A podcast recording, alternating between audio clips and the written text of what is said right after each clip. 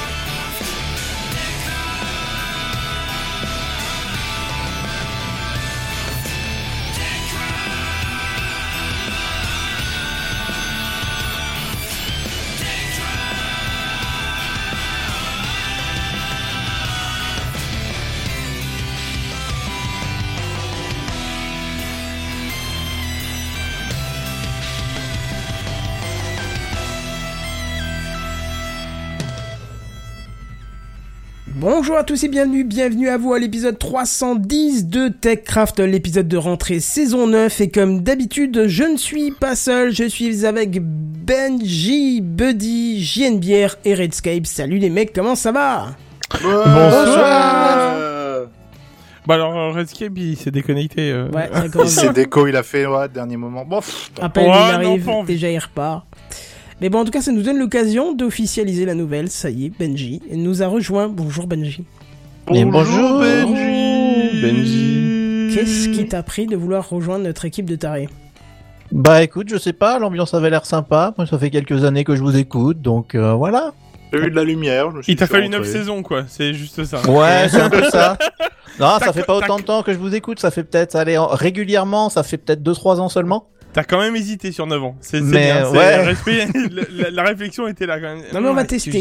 Quel, était le cinquième mot de l'épisode 4 de TechCraft?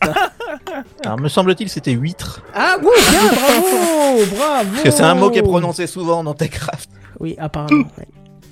Alors Redscape, tu l'as Mais oui, je suis là. Ah. après les problèmes techniques. Ah oui, il faut bien commencer la saison.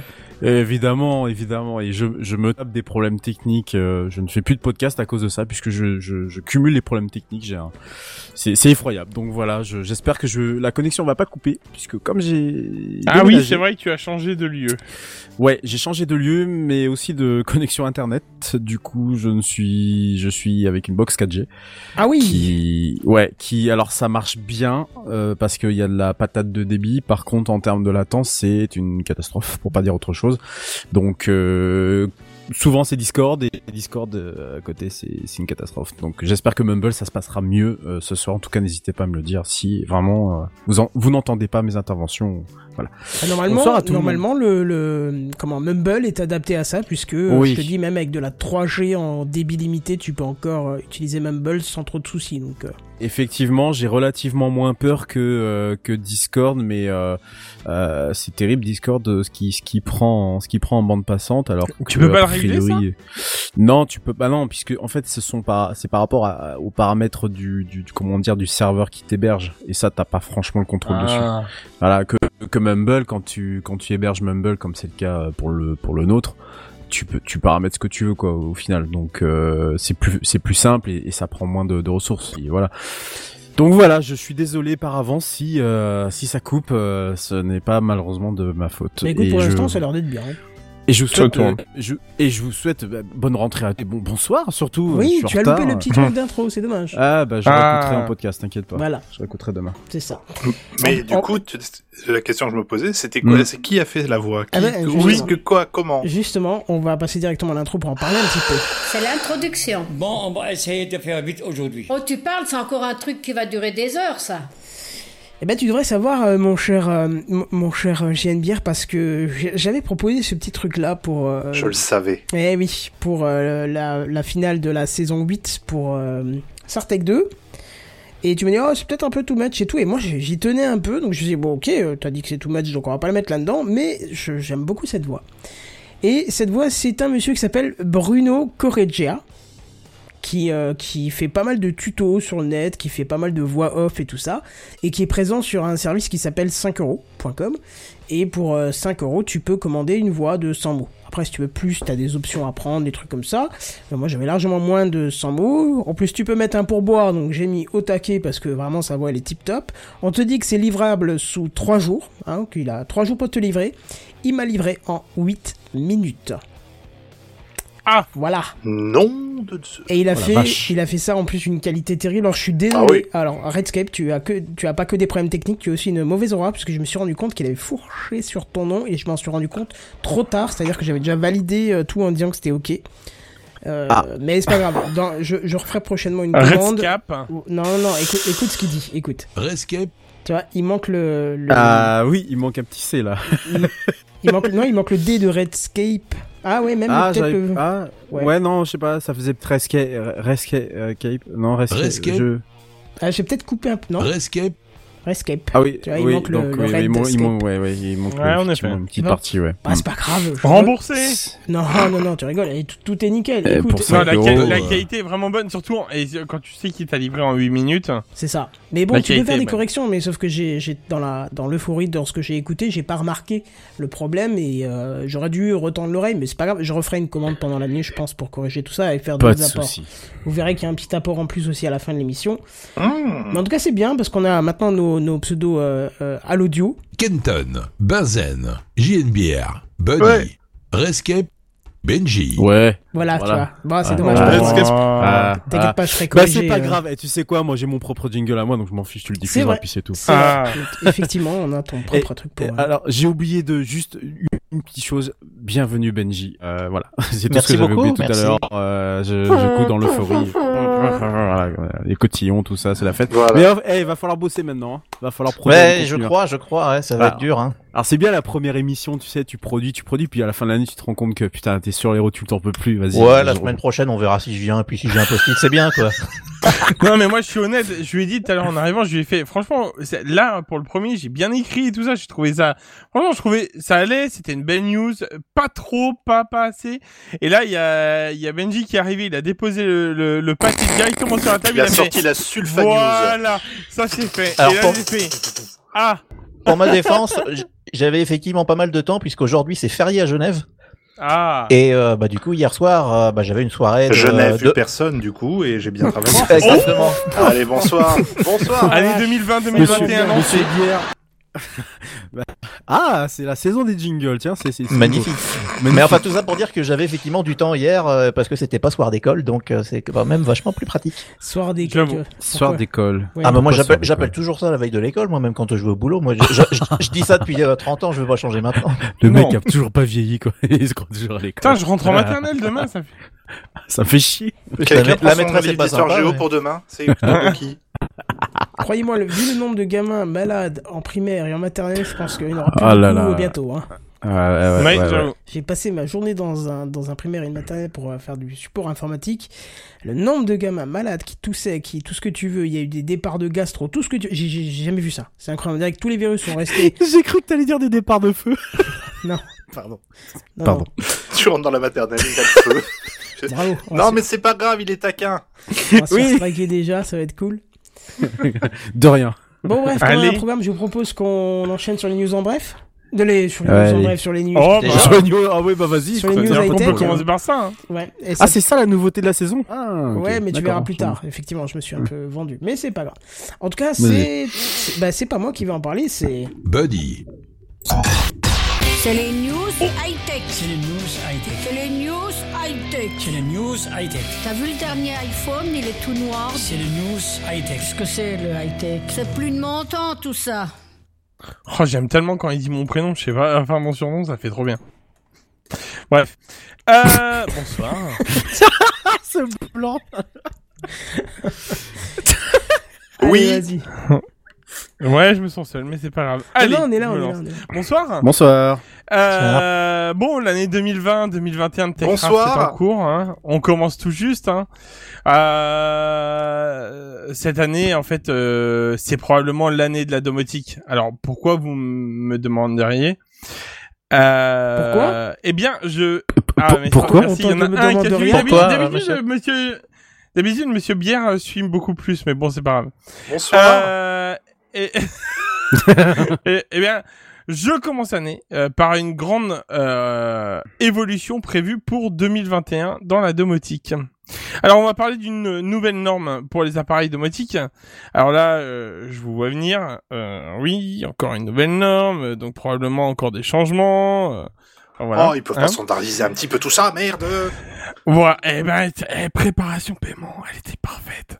Euh, alors oui, euh, mais en bien. Euh, pour 2021, une norme commune à Alexa, Siri et Google. On va éviter de les déclencher ce soir, ça serait bien. Euh, pour permettre une euh, meilleure compatibilité entre les appareils connectés à cette année.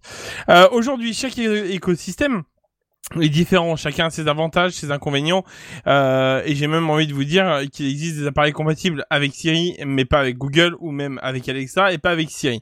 Enfin, euh, tout cela sera fini courant 2021, théoriquement. Good news. Je mets bien théoriquement parce que bon, on est voilà, c'est ça. Euh, c'est la date annoncée euh, de la sortie de cette norme. Une norme standard est, est en cours de développement euh, pour enfin vivre dans une époque formidable, n'est-ce pas, Monsieur JN Bière? Oui.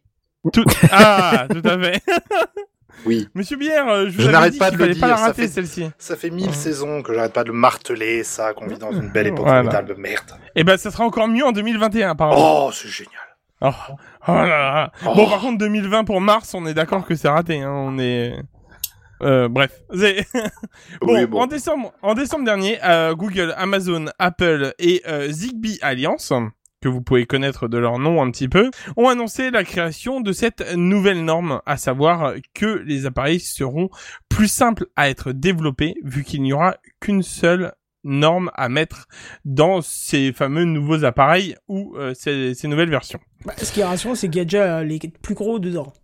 Oui, exactement. Alors sachant que, enfin, je vais en revenir après. euh, Il y en a bien d'autres qui sont qui ont réuni encore. euh, tu vas et tu vas apprécier la suite. Tu vas voir même. Alors, euh, du coup, euh, le puissant maître de la Mountain View hein, euh, avait dit, je cite, vous aurez alors le pouvoir de choisir comment vous souhaiterez contrôler vos maisons, indépendamment de la technologie de la maison intelligente que vous choisissez. Les appareils domestiques intelligents seront compatibles avec diverses plateformes euh, pour que vous puissiez entre Google Assistant, Amazon Alexa et Apple Siri ou d'autres plateformes les contrôler. Ah, j'ai oublié de rajouter un mot. Bref. Euh, alors, au, départ de ce fameux euh, développement de ce projet, euh, ils étaient que 12 entreprises. Alors, j'ai pas la liste des 12, mais je pense que on peut la trouver facilement euh, à se lancer dedans. Mais euh, le projet euh, avance plutôt bien et les entreprises valident de plus en plus cette fameuse nouvelle norme. Euh, et on a quelques petites entreprises qui ont rejoint la chose, comme Facebook. Donc on peut s'attendre à, à un peu de domotique de la part de Facebook d'ici peu de temps, en plus de ces écrans, je veux dire. Et Xiaomi aussi, et bien d'autres euh, se sont intégrés à ce projet. Euh, à l'heure actuelle où je vous parle, on est environ à 145 entreprises Ah oui. dans ce fameux projet. Facebook. F- Facebook. Bah écoute, euh, j'ai envie de te dire, ils ont quand même lancé un écran connecté. Enfin, un ouais. écron... euh, ouais, ouais, donc ils leur- ont fait leur- la pub. Oui, oui, leur non, mais oui, je... là, je crois ouais, que c'est ouais, ça que ça s'appelait. ouais. C'est ça, ouais, où tu vois des gens euh, bouger dessus parce que euh, le truc il doit te suivre dans toute la pièce ou je sais pas quoi, ouais. Ils ont aussi investi dans le dans la VR, hein, il me semble. Oui, Oui, tout à fait, oui, bah, donc- Oculus. Donc, eux, oui, non pourquoi, donc pourquoi pas En fait, j'ai envie de te dire un petit peu de domotique euh, de la part Ah de oui, Facebook. oui, un, un peu plus de Facebook dans une maison, euh, non allez, Ah, allez, allez, allez, je- allez, ah, allez, je coupe le micro. Allez, laisse Bye moi bye. faire. Ils avaient eu des prétentions d'OS même à une époque, euh, d'OS mobile il me semble. Ouais, il a eu envie, mais euh, bon, Oui, c'est un peu mais tombé bon. à l'eau. hein, Une sorte voilà. de surcouche aussi qu'ils avaient Oh, sorti, Oui, c'est ça. Ouais, mais qui a vite disparu. Hein. Ah, c'était pas terrible. Bah, Ouais. Bah, Voilà. c'est Facebook, hein, j'ai envie de te dire, le trois quarts du temps, c'est pas tout à fait correct, mais bon. Trois quarts.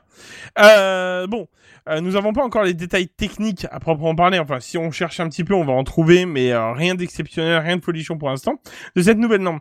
Mais euh, nous pouvons nous attendre à des nouvelles rapidement, je dirais début 2021, pour avoir un râteau au niveau de la date de sortie, comme euh, troisième trimestre ou premier trimestre, enfin voilà. Même si je m'attends plus à un, je dirais un fin de saison de TechCraft, hein, je dirais. Allez, pour l'été, pour quelque chose de propre. En attendant, préparez vos appareils avec euh, à avoir une belle mise à jour de, de leur firmware. Euh, le temps du changement, c'est maintenant pour une domotique bien plus pratique. Oh là là, c'est du Oh là, jingle, tu l'as, ça. là, tu l'as bossé celle-là. Et bah tu sais quoi, même pas. Euh, je je t'avoue qu'elle est sortie comme ça. et Non, c'est souvent les meilleurs. Et j'avoue, j'ai fait. Le génie. Eh, elle est pas mal celle-ci, je vais la garder. voilà. Le temps du changement, c'est maintenant pour une domotique bien pratique. Putain, ouais, on dirait sorti d'une pub ou je sais pas. mais- Ouais, Non, non, Alors, euh, pose fait, un son là-dessus. Ouais, mais tu vois, en fait, quand je, l'ai écrit, j'ai marqué bien pratique, et en fait, quand je l'ai, quand je l'ai répété une, euh, enfin, tu vois, une fois que j'avais fini, dit, bien plus pratique, c'était pas mal aussi. Mais bon, après, peu importe l'un comme l'autre. Eh, tu sais, Buddy, le jour où le patron t'autorisera à sortir Domocraft, par exemple, tu prends ça, tu prends ça comme, tu, tu fais comme moi, tu t'imposes, tu verras. Et je suis sûr que tu prends ça comme jingle, c'est bon ça, le Oui, temps tu du prends changement. même en intro. Bonjour Lui à tous, conseille c'est pas ça, Democraft. hein. Le temps du changement, c'est maintenant pour une boutique bien pratique. Ouais, Je ouais, suis bien franchement, évidemment eh, pas seul. blablabla. grave. Bon, c'est c'est dommage, Je lui conseille c'est- pas ça parce que s'il sort Domocraft, c'est fini Spacecraft. Hein. Il assez de place. Hein, donc, euh, Je vais faire conserve. Bah, bah, j'irai mes cool, les et puis voilà. Il y a, il y a... je l'ai entendu, j'ai une bière. Personne d'autre, mais moi, je l'ai entendu. moi, je l'ai entendu, je te rassure. Bah, moi non plus, j'ai pas entendu. Euh, fallait pas la- l'écouter, de toute façon, vous avez, vous avez bien fait. Fallait pas l'écouter. Voilà, donc euh, ma petite news. euh, donc bien sûr, et, et là, je vais vous dire une phrase pour la 2020-2021, et on va pas changer les bonnes habitudes. Je vous tiendrai au courant. Ah, bah voilà. Ah, bah et voilà. ça, et ça, on il faut pas perdre les bonnes habitudes. j'ai envie de Et c'est tout ce qu'on Ouais. lui souhaite. Oui, Voilà, exactement. exactement. Donc je Moi, pense je suis surtout, je suis Oui. surtout curieux de Facebook. Je suis curieux de savoir ce qu'ils Ben, sortir. je, je pense qu'on va avoir des nouvelles aussi durant 2021 justement sur euh, sur ça. Mais j'avoue que une euh, enfin un même euh, protocole pour tout le monde quoi, un- une nouvelle norme, euh, ça serait, euh, ça serait magique quoi, durant- On vraiment. appelle euh, ça le Blu-ray. Ah non, Non, Ah, j'ai tu mis. parles du truc qui a coulé aussi vite qu'il est arrivé non c'était le HD DVD, je crois ça. Oui, Ah c'était la norme concurrente de Philips. Ouais, le Blu-ray de Sony avait tenu, ouais. J'ai plein de Blu-ray, c'est très très bien. Ouais. Ouais, ouais, ouais, ouais, c'est vrai. Après, bon. Elle a rejoint euh, l'étagère euh, avec sa, la, la Betamax que, qui avait perdu le combat contre la VHS quelques ça. années avant. Ça. tu sais, à chaque fois, il a les L'étagère des deux- trucs deux- ratés, tu sais, qui étaient des Oui, bonnes les idées, mais ça a pas marché.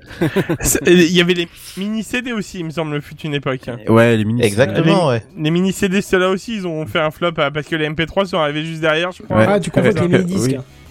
Ouais, les mini disques, Parce pardon. que Oh, les ça- mini-CD, ça a Ah bien marché, non, les mini disques ça a bien marché. Ah Ça a oui, bien oui, marché, ça non marché. C'est Non, que les mini vrai. CD, les, les CD au format euh, tout, tout petit petit format. Ouais, Oui, c'est mais c'était Mais- dédié à faire euh, juste les sorties de, de titres. De singles. Ouais, voilà, single. Mais d'ailleurs, Ouais. c'est pour ça que Single. en- en nos lecteurs euh, CD ou enfin même, même les lecteurs DVD, Blu-ray ou quoi que ce soit, ont encore une petite encoche qui permet de mettre ce type de, Oui, de c'est vrai. disque Mm. que qu'on n'a plus du tout aujourd'hui, mais le- l'encoche existe.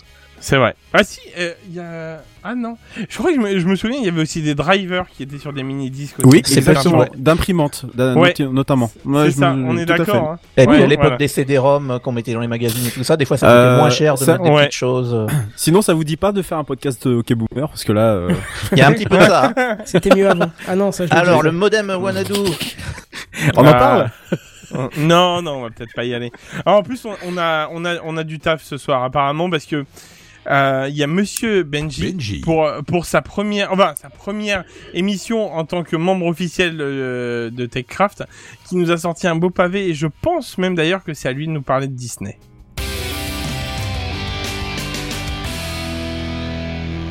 Benji. Bonsoir. rentabilise. bonsoir. Rentabilise, Mais- rentabilise. Mais j'adore entendre cette voix euh, suave de, de, de monsieur d'un certain âge donner mon nom, ça me Bruno ça, ça, ça, Ça- me rend tout chose. Oui, c'est ce que je j'allais dire. Doucement quand même. Je vois quand même que toi, t'as, toi, t'as pas un blanc quand tu dis ça. Par contre, je vois ça. Par contre. Alors non, effectivement, donc euh, le- les auditeurs comprendront que je suis effectivement très homosexuel. Qu'est- Qu'est-ce qui, qu'est-ce qu'il y a, Buddy? Il y a un noir, c'est ça? Parce que t'as dit il y avait, il y avait, il y a pas de blanc, donc du coup il y a un noir, c'est ça? Non, on commence déjà. Tu vois, Non, il est 21h19, non, premier non. épisode. Eh bah, bonne C'est terrible. quoi. Espèce Ah de policier américain. Ah, Il non faut mais plus où que vous parliez avec des gens. Ça dépend si on parle audio-vidéo, parce que je sais pas si vous avez remarqué, quand l'audio coupe, on dit il y a un blanc, quand la vidéo coupe, on dit il y a un noir. C'est vrai, c'est vrai. Ah, Ah. Voilà, ça c'est les Ah. réflexions pourries que je me fais quand je Très regarde la nuit à la télévision. Alors la porte, elle est bah, pas loin. D'accord. de- Exactement, je vais y aller et bah cette porte amène vers Disney justement. C'est la porte du cinéma parce que bah du coup j'ai une grande euh, une grande news parce qu'en fait j'ai un petit peu triché, j'ai une news double parce que je me suis dit euh, bah, tu sais c'est la première, je suis le petit nouveau, j'ai la petite peur de manquer, de faire que cinq minutes, donc j'ai écrit trois ou quatre pages je crois. Euh, je me souviens pas exactement combien ça fait. Mais en gros, j'avais envie de vous parler de, de Disney qui euh, a, euh, pour le dire un petit peu vulgairement, foutu un sacré bordel dans la distribution de films cet été. Oh. Euh, et euh, Ah bah, bon j'avais envie de revenir un peu sur tout ça parce qu'il y a, il y a des choses pas mal intéressantes. Il y a eu des, des rumeurs qui ont après été un peu démenties et tout ça, donc je voulais revenir là-dessus. Euh, et ça me semblait intéressant de parler de, bah, de distribution de films parce que bah, mine de rien, c'est quelque chose qui touche un peu tout le monde. Euh, C'est dommage que t'aies pas choisi en image pour le live la vidéo du comment du patron du, d'un du monsieur, oui, tout à Ouais. fait. Tout à fait, effectivement. expliquez- Expliquez-vous. Alors en fait, Ouais. je- j'en parle un tout petit peu dans, dans la news, mais Ah, effectivement, euh, il y a aucun problème. Il y a un monsieur qui à un moment donné n'est pas du tout content contre contre Disney et va finir par un petit peu casser du matériel pro, comment on appelle ça, pro, promotionnel de, du film dont je vais parler, qui est Mulan. Mais, Mais- bien, hein, bien. Exactement. Mais euh, bon, déjà pour revenir un tout petit peu sur le contexte, je suis obligé de vous parler de Disney juste pour que pour remettre un, un tout petit peu. Donc vous le savez évidemment, chers auditeurs, puisque vous écoutez TechCraft. Euh, mais Disney a sorti sa plateforme de, de streaming Disney entre mars et avril euh, en Europe. Euh, donc je rappelle pour nos éditeurs francophones européens, c'était en Suisse le 24 mars, en France le 7 avril, pour une fois qu'on a un truc en premier en Suisse, et la Belgique et le Luxembourg, qui a dit ça? Et la Belgique et le Luxembourg, c'est à venir pour le 15 septembre, donc tenez, bon les gars, vous allez bientôt voir des merdes à la télé. T'es t'es mauvaise langue en plus, euh, Benji, puisque euh, vous avez, euh, euh, en- vous avez les, comment s'appelle, les, les fictions francophones en première C'est vrai. diffusion. Tout à fait. En fait, la souvent la Belgique et la, la Suisse, on a les diffusions un tout petit peu Tout avant pour éviter qu'en fait, sinon, euh, bah, on regarderait que les chaînes françaises et du coup, ils pourraient pas vendre de pub sur les chaînes euh, de nos pays, donc c'est un peu bizarre. Mais enfin bref, tout ça pour dire que la plateforme de streaming Disney Plus est arrivée un peu partout en Europe entre mars et avril. On y retrouve parmi d'autres les catalogues de Disney, de Pixar, de Marvel, de Lucasfilm et de la 20th Century Fox. Toutes ces sociétés qui ja- jadis étaient indépendantes avant d'être achetées par la grande souris et donc maintenant tout ça c'est du Disney. Euh, et Disney bah, se sert du coup de cette plateforme pour donner un accès à tout son catalogue euh, à un nombre d'abonnés assez important puisque début août ils ont communiqué le chiffre de 60,5 millions Oh d'abonnés déjà, euh, sachant que la plateforme n'est pas encore arrivée dans tous les pays qui sont prévus par la boîte. Donc Bah, ils, ont une, euh, ils ont une grosse puissance de frappe, ne serait-ce que en France, euh, puisqu'ils se sont alliés à Canal+. Tout déjà. à fait, tout à fait. Ils ont Donc, fait pas mal euh, d'alliances comme ça dans, dans, dans pas mal de pays. Voilà. Et, et puis mine de rien, ils viennent avec un catalogue qui est, qui est vraiment incroyable. Hmm. pour pour les familles notamment. Enfin, il y a tous les dessins animés, tout ce qu'on veut. Il y a, il y a vraiment à manger quoi. Donc voilà, ça c'était pour revenir un peu sur le Disney et euh, bah, bien sûr au niveau ci- cinéma cette année, euh, mais c'est valable pour tous les studios, tout a été bien compliqué par les restrictions mises en place pour lutter contre la pandémie mondiale qui nous touche tous. Euh, donc les tournages ont été interrompus, les salles de cinéma ont été fermées, les professionnels comme le public se sont retrouvés coincés à la maison, comme qui dirait confinés. Euh, et l'un des problèmes euh, bah, de tous les studios, ça a été de sortir les films euh, bah, qui étaient déjà prêts et qui devaient faire partie de la programmation. Et euh, la plupart des studios ont repoussé leur sortie, sachant que l'entier du calendrier serait décalé, la production et tout ça, euh, en attendant que les salles rouvrent dans les différents pays, ce qui est en train d'arriver là en ce moment, euh, et depuis quelques quelques mois, voire quelques semaines, voire quelques mois maintenant. Euh, voilà, bah, pour programmer leurs films. Mais Disney a eu une approche un peu différente avec son grand film Mulan. Donc Mulan, euh, si jamais vous voyez pas, mais je pense que tout le monde voit à peu près, euh, c'était annoncé comme le blockbuster de Disney en 2020, remake en live action, ça veut dire avec des vrais acteurs, euh, du dessin animé de 1998 que tout le monde connaît, euh, et son avant-première a eu lieu le 9 mars au Dolby Theatre à Los Angeles. Très bien, sauf que trois jours après commençaient les premières fermetures de salles aux US, et ça, ça bah, ça a été le début de la fin. Et euh, bah, le film qui devait sortir fin mars a vu sa sortie repoussée plusieurs fois au, au fur et à mesure que l'épidémie avançait. Et euh, jusqu'au 4 août, où Disney en a eu marre, visiblement. Euh, ils en ont eu marre d'attendre et ils ont annoncé que la sortie en salle était tout simplement annulée et euh, que le film serait disponible sur sa plateforme Disney+. Une annonce qui a fait beaucoup de bruit dans le monde du cinéma, évidemment. Euh, donc pour les détails, le film n'est pas apparu directement dans le catalogue de films de, de tous les abonnés. Aux États-Unis, il a été rendu disponible le 4 septembre en accès premium, comme ils disent, au prix de 29,99$. Euh, je vous le fais à 30 dollars parce que j'aime pas les virgules débiles. Euh, en plus du prix de l'abonnement. Donc il faut déjà être abonné. En, en Europe, le prix de cet accès premium est de 22 euros par exemple en Espagne ou en Italie, ou 29 francs en Suisse, tandis qu'en France, l'accès premium n'est pas possible et il faudra attendre comme tout le monde le 4 décembre, euh, date à laquelle le film rejoindra le catalogue standard, qui lui est accessible à tous les abonnés sans surcoût, soit trois mois après la sortie premium. Donc à noter que le film sort quand même en salle dans tous euh, les pays, enfin dans les pays, euh, pas, pas forcément tous, mais dans les pays où Disney Plus n'est pas déployé, notamment la Chine. J'ai une petite question tout de même. Dis-moi. Le quand tu dis tarif premium, c'est-à-dire que t'as que ce film-là ou t'as d'autres choses à, à non, côté c'est que pour ce film-là. T'as que ce film-là, ouais. 50 fois plus cher que le tarif Ouais. Ah oui. Donc, euh, donc pour le pour les États-Unis, j'ai pas le, j'ai pas pris le, le prix de l'abonnement pour pour les Européens et tout ça, mais en gros aux États-Unis, tous les gens pour avoir leur abonnement, c'est 7 dollars par mois. Et donc ils doivent payer 30 balles de plus juste pour voir ce Juste pour un film-là, film, ouais. qui dans 3 mois fera partie de l'accès à 7 dollars par mois. donc Bah, euh, c'est faut payer 30 dollars pour voir le film Mulan 3 mois avant tout le monde. En gros, c'est ça l'idée. Ou alors tu regardes s'il n'y a pas un cousin américain qui traîne par là. Il y a un et petit qui- peu de ça aussi, oui. Il paraît- Il, paraît que ces derniers jours, c'est le film le plus piraté du, Ouais, du moment. sur la Voilà. hein, vu qu'il a été mis à jour, ça tombe bien. Ah oui, vous avez vu du coup la news que j'avais balancée. Ah, pardon. E- exactement. Euh, pardon, je savais pas. Mais euh, bah, vous vous en doutez et puis bah, vous venez de l'exprimer, euh, bah, cette décision a été vivement critiquée à la fois par le public et par les exploitants de, de salles de cinéma. Donc chez le public, bah, comme vous venez de le faire, on critique le fait de devoir passer par la plateforme de streaming. Il faut déjà avoir un abonnement et il faut payer un surcoût important puisqu'effectivement 30 dollars aux États-Unis ça équivaut à trois places de ciné hein, pour voir le film Ouais, chez soi et pas au cinéma. qui, hein. Donc euh, voilà. Après voilà, je dis aux États-Unis c'est à peu près 10 dollars, euh, c'est entre 5 et 10 dollars la place. Euh, mais effectivement, euh, le, le calcul avait été fait. Il disait qu'en gros, euh, les gens qui étaient devant la télé étaient entre deux, entre deux et quatre, c'est-à-dire une famille. Et il disait que avec les places de cinéma, le popcorn et tout ça, ça coûtait plus cher. Donc euh, bon, mais euh, mais chez soi, on est que sur sa propre télé. On n'a évidemment pas un écran. Et euh, si ça se trouve, Madame fait très mal le popcorn. Donc moi, je trouve que c'est un argument. Chez les exploitants, après plusieurs mois de fermeture, bien des professionnels attendaient Mulan pour attirer le public à leur réouverture. Et du coup, cette décision unilatérale de Disney a été un grand choc pour la profession, qui s'est, elle, sentie très abandonnée, à l'image de cet exploitant français dont on parlait tout à l'heure, que vous avez peut-être vu, qui a détruit le matériel professionnel, promotionnel pardon, du film, qui se trouvait dans son établissement. En gros, c'était une grande pancarte, des posters et tout ça de Mulan. Euh, vous voyez très bien, hein, quand on rentre dans les cinémas, ces, ces grandes affiches et ces Oui, grands trucs en sûr. carton. Et il a détruit ça, euh, donc il s'est, c'est un, un exploitant français. Euh, un, patron- de cinéma, quoi, en gros, qui Ah, avait ça en son ok. cinéma. Et quand il a vu que Disney euh, voulait pas sortir le film en salle, bah, il, il a fait cette vidéo où il détruit euh, les cartons avec une, une espèce de barre de, en métal, un truc de baseball, je ne sais quoi. Il a eu totalement raison de faire ça je- par rapport à ça. Je... Mais bon, Bah, effectivement, ouais, c'est la profession s'est sentie très très abandonnée.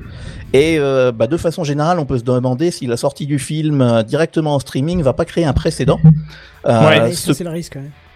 C'est un peu le risque, mais le PDG de Disney a assuré qu'il s'agissait pas là d'un nouveau modèle. Euh, il l'a annoncé dans une, euh, dans une interview, je crois. Euh, mais c'est évident que bah, les chiffres vont être analysés Bah de oui, près en, interne comme par les concurrents, et que si c'est un modèle qui marche, euh, on se doute bien qu'ils vont vouloir le recommencer. Ouais, et le cinéma va couler. Et ça, c'est assez dangereux. Euh, juste une chose avant de vous donner la parole pour avoir euh, bah, votre avis sur cette nouvelle façon de diffuser un film. Euh, je peux pas parler de Mulan sans évoquer rapidement les controverses politiques qui ont récemment émergé sur la toile, car il y en a beaucoup, surtout ces derniers jours. Là, entre hier et aujourd'hui, ça a pas arrêté. Euh, donc, je vais essayer d'aller vite et d'être neutre puisque j'aime pas trop toucher le- les, sujets politisés. Mais d'abord, l'an passé, euh, l'actrice principale a affiché son soutien à la police de Hong Kong qui luttait contre les opposants pro-démocratie, ce qui est pas très bien passé. Et également, euh, de façon générale, on trouve que, enfin, les, les critiques trouvent que le film euh, est trop patriote envers la Chine d'aujourd'hui. Hum, Donc voilà. Et euh, surtout, depuis la sortie du film vendredi, euh, le public a découvert dans le générique de fin des remerciements très chaleureux de Disney, les special thanks, si je me souviens bien. envers différentes entités politiques chinoises, notamment quatre départements de propagande et un bureau de sécurité publique de la région du Xinjiang pour leur aide lors du tournage de certaines, certaines scènes du film dans la région. Or, le Xinjiang, vous le connaissez peut-être si vous regardez l'actualité, c'est cette région occidentale de Chine dans laquelle le régime chinois est accusé de répression et de détention de masse sur des minorités ethniques, notamment les Ouïghours et d'autres communautés musulmanes. Tout à fait. Donc, euh, vous imaginez bien que tout ceci provoque de vives réactions du public et des associations qui appellent notamment au boycott du film. Ces derniers jours, il y a un hashtag boycott Mulan, euh, je crois. Et euh, pour l'instant, Disney, à ma connaissance, n'a pas répondu à ces critiques, mais il est clair que la société fait tout pour séduire un marché cinématographique chinois dont il était prévu que les revenus dépassent ceux des États-Unis en 2020, même avant que la crise sanitaire soit annoncée. Donc voilà, j'ai pas envie de rentrer plus dans le détail de ce débat parce que c'est très politique, mais j'étais, euh, je pense, obligé d'en parler euh, pour être complet en, en parlant de ce film. Je reviens du coup aux détails techniques de la sortie du film directement en streaming sans passer par les salles de cinéma. À votre avis, est-ce que c'est un modèle qui pourrait ré- réapparaître dans le futur, même pour des aussi grosses productions? Ouais, bah complètement oui. Netflix le fait déjà. Alors Netflix le fait chose. déjà, mais Ouais, là on est vraiment sur une production Mulan. Euh, j'ai Ouais. pas noté les chiffres, mais c'est 200 millions hein, de production. C'est vraiment un très gros blockbuster un blockbuster, hollywoodien. ouais. Là, le problème en fait qui se passe, c'est que euh, dans le cas de la France en particulier, puisque on, on semble, il semble qu'on soit le seul à être touché, c'est qu'on casse littéralement la chronologie des médias. Or, on sait très bien qu'en France, la chronologie des médias, c'est pas touche et c'est Canal qui décide. euh, en, vrai. En, en règle générale, euh, une chronologie qui a été revue d'ailleurs il y a pas si longtemps que ça. Ouais, tout à euh, fait. Il y a un an ou deux. ouais. Et Effectivement, il y a un an de ça. Et cette chronologie, elle a été revue justement pour que les films qui passent euh, en priorité sur Canal soient beaucoup plus proches de la sortie en salle et, note et aussi de la sortie en DVD Blu-ray qui intervient euh, entre les deux, entre la sortie en cinéma, en salle et euh, la sortie Canal. Là, c'est un, là, c'est un américain, une plateforme américaine qui vient du coup totalement casser le modèle. Euh, Canal derrière, bon, forcément, ils vont en profiter. On passe pas par les cinémas, on court-circuite tous les euh, tous, tous les circuits de distribution ou autres. Euh, je pense que s'il n'y a pas s'il y a pas le gouvernement qui vient euh, légiférer dessus, ça m'étonnerait qu'à moitié. Ouais, tout Parce à que- fait. Parce, Parce que là, clairement, euh, c'est ça, c'est ça, que- c'est ça que ça, c'est ça que ça annonce, quoi. C'est-à-dire que les plateformes sont tellement surpuissantes que du coup, elles peuvent proposer et ça leur coûtera en plus euh, moins cher et ça leur, ça sera beaucoup plus rentable parce que forcément, il y aura des pigeons pour payer 29,99€ parce que pour moi, il n'y a pas d'autre mot que que que que que que, que ça. Mais tu fais du jugement là, faut pas. ça. oui, bon, bon, alors retire le pigeon, d'accord? Donc il y aura des gens, bon, à payer 29,99€ dans, je, je parle pour les pays qui euh, qui doivent payer, euh, donc ça nous ça Pour nous cet accès premium, ouais. effectivement pour cet accès premium. Et euh, il est évident que quand tu disais que effectivement le PDG de Disney non euh, vous inquiétez pas c'est pas une nouvelle stratégie tout ça. Oui alors un ça va être très étudié ça tu l'as dit et, deux euh, beaucoup d'autres vont y penser. Euh, je pense notamment à tout ce que Netflix a pu faire comme films qui ne sont pas des films qui sont sortis au cinéma mais certains ont dû euh, couper euh, le- leur, leur comment s'appelle leur distribution en salle pour aller justement euh, sur Netflix moyennant un petit rachat de la part de Netflix. Mais il est évident que peut-être que demain euh, on propose un gros blockbuster à des gros millions et puis au dernier moment ah bah non finalement ça sera ça sera sur Netflix moyennant tant d'euros tant d'euros tant d'euros voilà. Donc je je- j'espère que ça va pas être le cas parce que les cinémas vont tous couler les uns les autres. C'est ça le risque finalement. Euh, et puis qu'en plus euh, derrière on risque d'avoir une, une sacrée loi qui risque qui risque de nous arriver sur la gueule et c'est encore nous qui allons euh, qui allons sans doute trinquer quoi. Pas- Ouais, pas complètement, les- parce que pour Voilà. euh, juste pour repréciser un peu le, cette histoire de chronologie des médias en France, euh, donc c'est cette fameuse chronologie qui dit qu'à partir du moment où un film est sorti en salle, il faut attendre tant de mois pour qu'il sorte en, support mois. physique, après tant de, tant de temps pour qu'il sorte en numérique, Huit. etc. Voilà, bah, tu connais chiffres mieux que moi. Mais euh, tout ça, ça part du, du euh, ça part du la sortie en salle de cinéma. C'est-à-dire que ça. si un studio décide que le film va pas au cinéma, ben il a pas du tout besoin de respecter cette chronologie du tout. Ouais. Euh, et il peut, il peut y aller effectivement. il peut euh, faire ce qu'il veut. Exactement. Après Netflix, là, là, enfin vous m'avez parlé du budget entre guillemets. Alors j'entends, hein, il va y avoir un budget écart. Je viens de regarder sur Wiki, il y a un budget écart de 200 millions de dollars. Euh, sachant que Bright avec euh, Will Smith, je sais pas si vous l'avez vu Oui, oui. ou si voilà, euh, ils l'ont, c'est quand même une production à 90 millions de dollars. Eh oui. Donc Mm. on reste quand même sur un film à gros budget. Enfin, On est sur une même échelle, ouais. voilà, Oui. sachant que Mulan est à 290 millions de dollars. Donc, Ah oui. euh, ouais, je viens d'aller voir sur Wiki. Donc, mais 100, on va, on va arrondir, parce qu'en effet, on va pas mettre de virgule. On, 100 millions de dollars, pour moi, on est sur un gros budget quand même, malgré tout. Mais Tout à fait. attends, attends. Moi, je, je voudrais quand même vous poser une question. On trouve ça un petit peu étonnant et ça interpelle. Je- J'en suis parfaitement conscient. Mais c'est parce que c'est Disney. Imagine une, une petite boîte de prod, française, américaine, ce que tu veux, n'importe quoi, qui fait des films moyens. D'accord? Au niveau Oui. budget, je parle pas au niveau Mhm. qualité. Mais au niveau budget, qui fait des films moyens. Qui aurait voulu sortir son film juste avant la pandémie, et bah, catastrophe, il peut pas le sortir parce qu'il sait qu'il fera 4 entrées, euh, de- enfin, tu vois, t'as compris, 4000 entrées dans le pays, Ah, c'est une catastrophe. Et qui se dit, ah putain, non, je déconne là, je vais pas couler ma boîte juste pour un film. Je, ne le sors plus au cinéma et je le sors sur une plateforme. Est-ce que vous auriez trouvé ça aussi choquant? Je suis sûr que non. Euh, clairement, euh, moi je suis pas choqué de ça parce que il y a un moment où on est bien d'accord que le cinéma à l'heure actuelle euh, va souffrir de cette fameuse de ces nouvelles plateformes en ligne. On le sait depuis un moment que c'est en train d'arriver tout doucement. Clairement, en effet, on en parle beaucoup plus parce que c'est Disney. Et je suis d'accord sur le principe de ils ont raison de sauver les meubles en le sortant sur une plateforme là où de toute façon ils se font de l'argent grâce à ça. Non mais je suis, euh, Canton, je ne suis absolument pas choqué, justement parce que en France, euh, ça risque de faire bouger les lignes. Encore une fois, la, cette JD Media qui a déjà été révisée pour prendre en compte entre guillemets la, la, la, la grosse montée en puissance des, des, des plateformes SVOD, ça va les obliger à revoir encore plus certaines choses parce qu'ils savent qu'ils peuvent plus garder l'exclusivité Mm. euh, sur ça. À part peut-être Canal là, avec Disney parce qu'ils ont un partenariat et que si Mulan sort sur cette plateforme-là, Canal va pouvoir le mettre en avant. Donc ils vont en profiter et donc eux vont rester entre guillemets les privilégiés. Mais ça va obliger un tas de un tas de d'éléments dans la chaîne de distribution d'un média à se remettre euh, en, en question et à et, et c'est toute la profession qui va devoir se dire merde qu'est-ce qu'on va faire pour pour pour tenter de pour tenter de, de- Écoute, de, de suivre. Moi, je Au pense- contraire, je moi, trouve que c'est salutaire. Ouais, mais je, je pense qu'il y, a- qu'il y aura peut-être un effet boule de neige qui peut être intéressant. Parce que si les cinémas commencent à prendre peur euh, bah, que les films ne viennent plus forcément salles et qui sortent sur les plateformes, ils auraient Mhm. peut-être une politique de tarif un peu plus correcte que Ah ce qui oui. se fait actuellement. Parce que je vois le cinéma à côté de chez moi qui est, euh, je crois que c'est 7 euros la place. Certes, il se récupère Bah, sur ça le va, popcorn. 7 Ah bah, ça Ouais, va. voilà. Le popcorn est très cher, mais à la limite, tu te dis, c'est ton choix. Si tu veux financer le cinéma, bah, tu leur prends des popcorn, tu vois. Mais je veux dire, le tarif de la place est parfaitement correct. Quand je vois des gens qui me disent, euh, nous on était sur Metz, sur machin, tout ça, on a eu euh, 14 balles la place, ah, après c'est un 3D, il faut rajouter 2 euros, puis après tu rajoutes les lunettes, et puis Le bah, là 5D tu peux aussi. plus te prendre de bois. Ouais, ce samedi c'est plus Ou cher. l'IMAX puis- aussi, c'est pas mal. Voilà, tu vois, tous les trucs. Et puis le mec te dit, j'en ai eu pour 17, 18 euros la place, mais quoi, comment ça? Qu'est-ce que. Non Non, c'est stop, faut arrêter. Euh, Je veux dire, peut-être que ça peut faire bouger les choses dans le sens là aussi. Et puis Ouais. on gueule, et on gueule sur le prix. Euh, Enfin, on gueule. Des gens ont gueulé sur le prix, notamment euh, celui des États-Unis. Mais alors, on a tellement pris l'habitude que si c'était du dématérialisé, c'est compris dans un abonnement, c'est gratuit, qu'il faut pas oublier qu'il faut financer. Évidemment, il faut que le film rentre dans ses frais, d'où déjà une part Oui. du prix. Ensuite, l'infrastructure qu'il y a derrière, le réseau, les serveurs, les data centers qu'il y a derrière. Euh, évidemment, euh, le Mulan quand il va sortir, euh, quand il est déjà sorti de toute façon aux États-Unis. Oui, il est sorti vendredi. Ouais, il est sorti ouais, vendredi.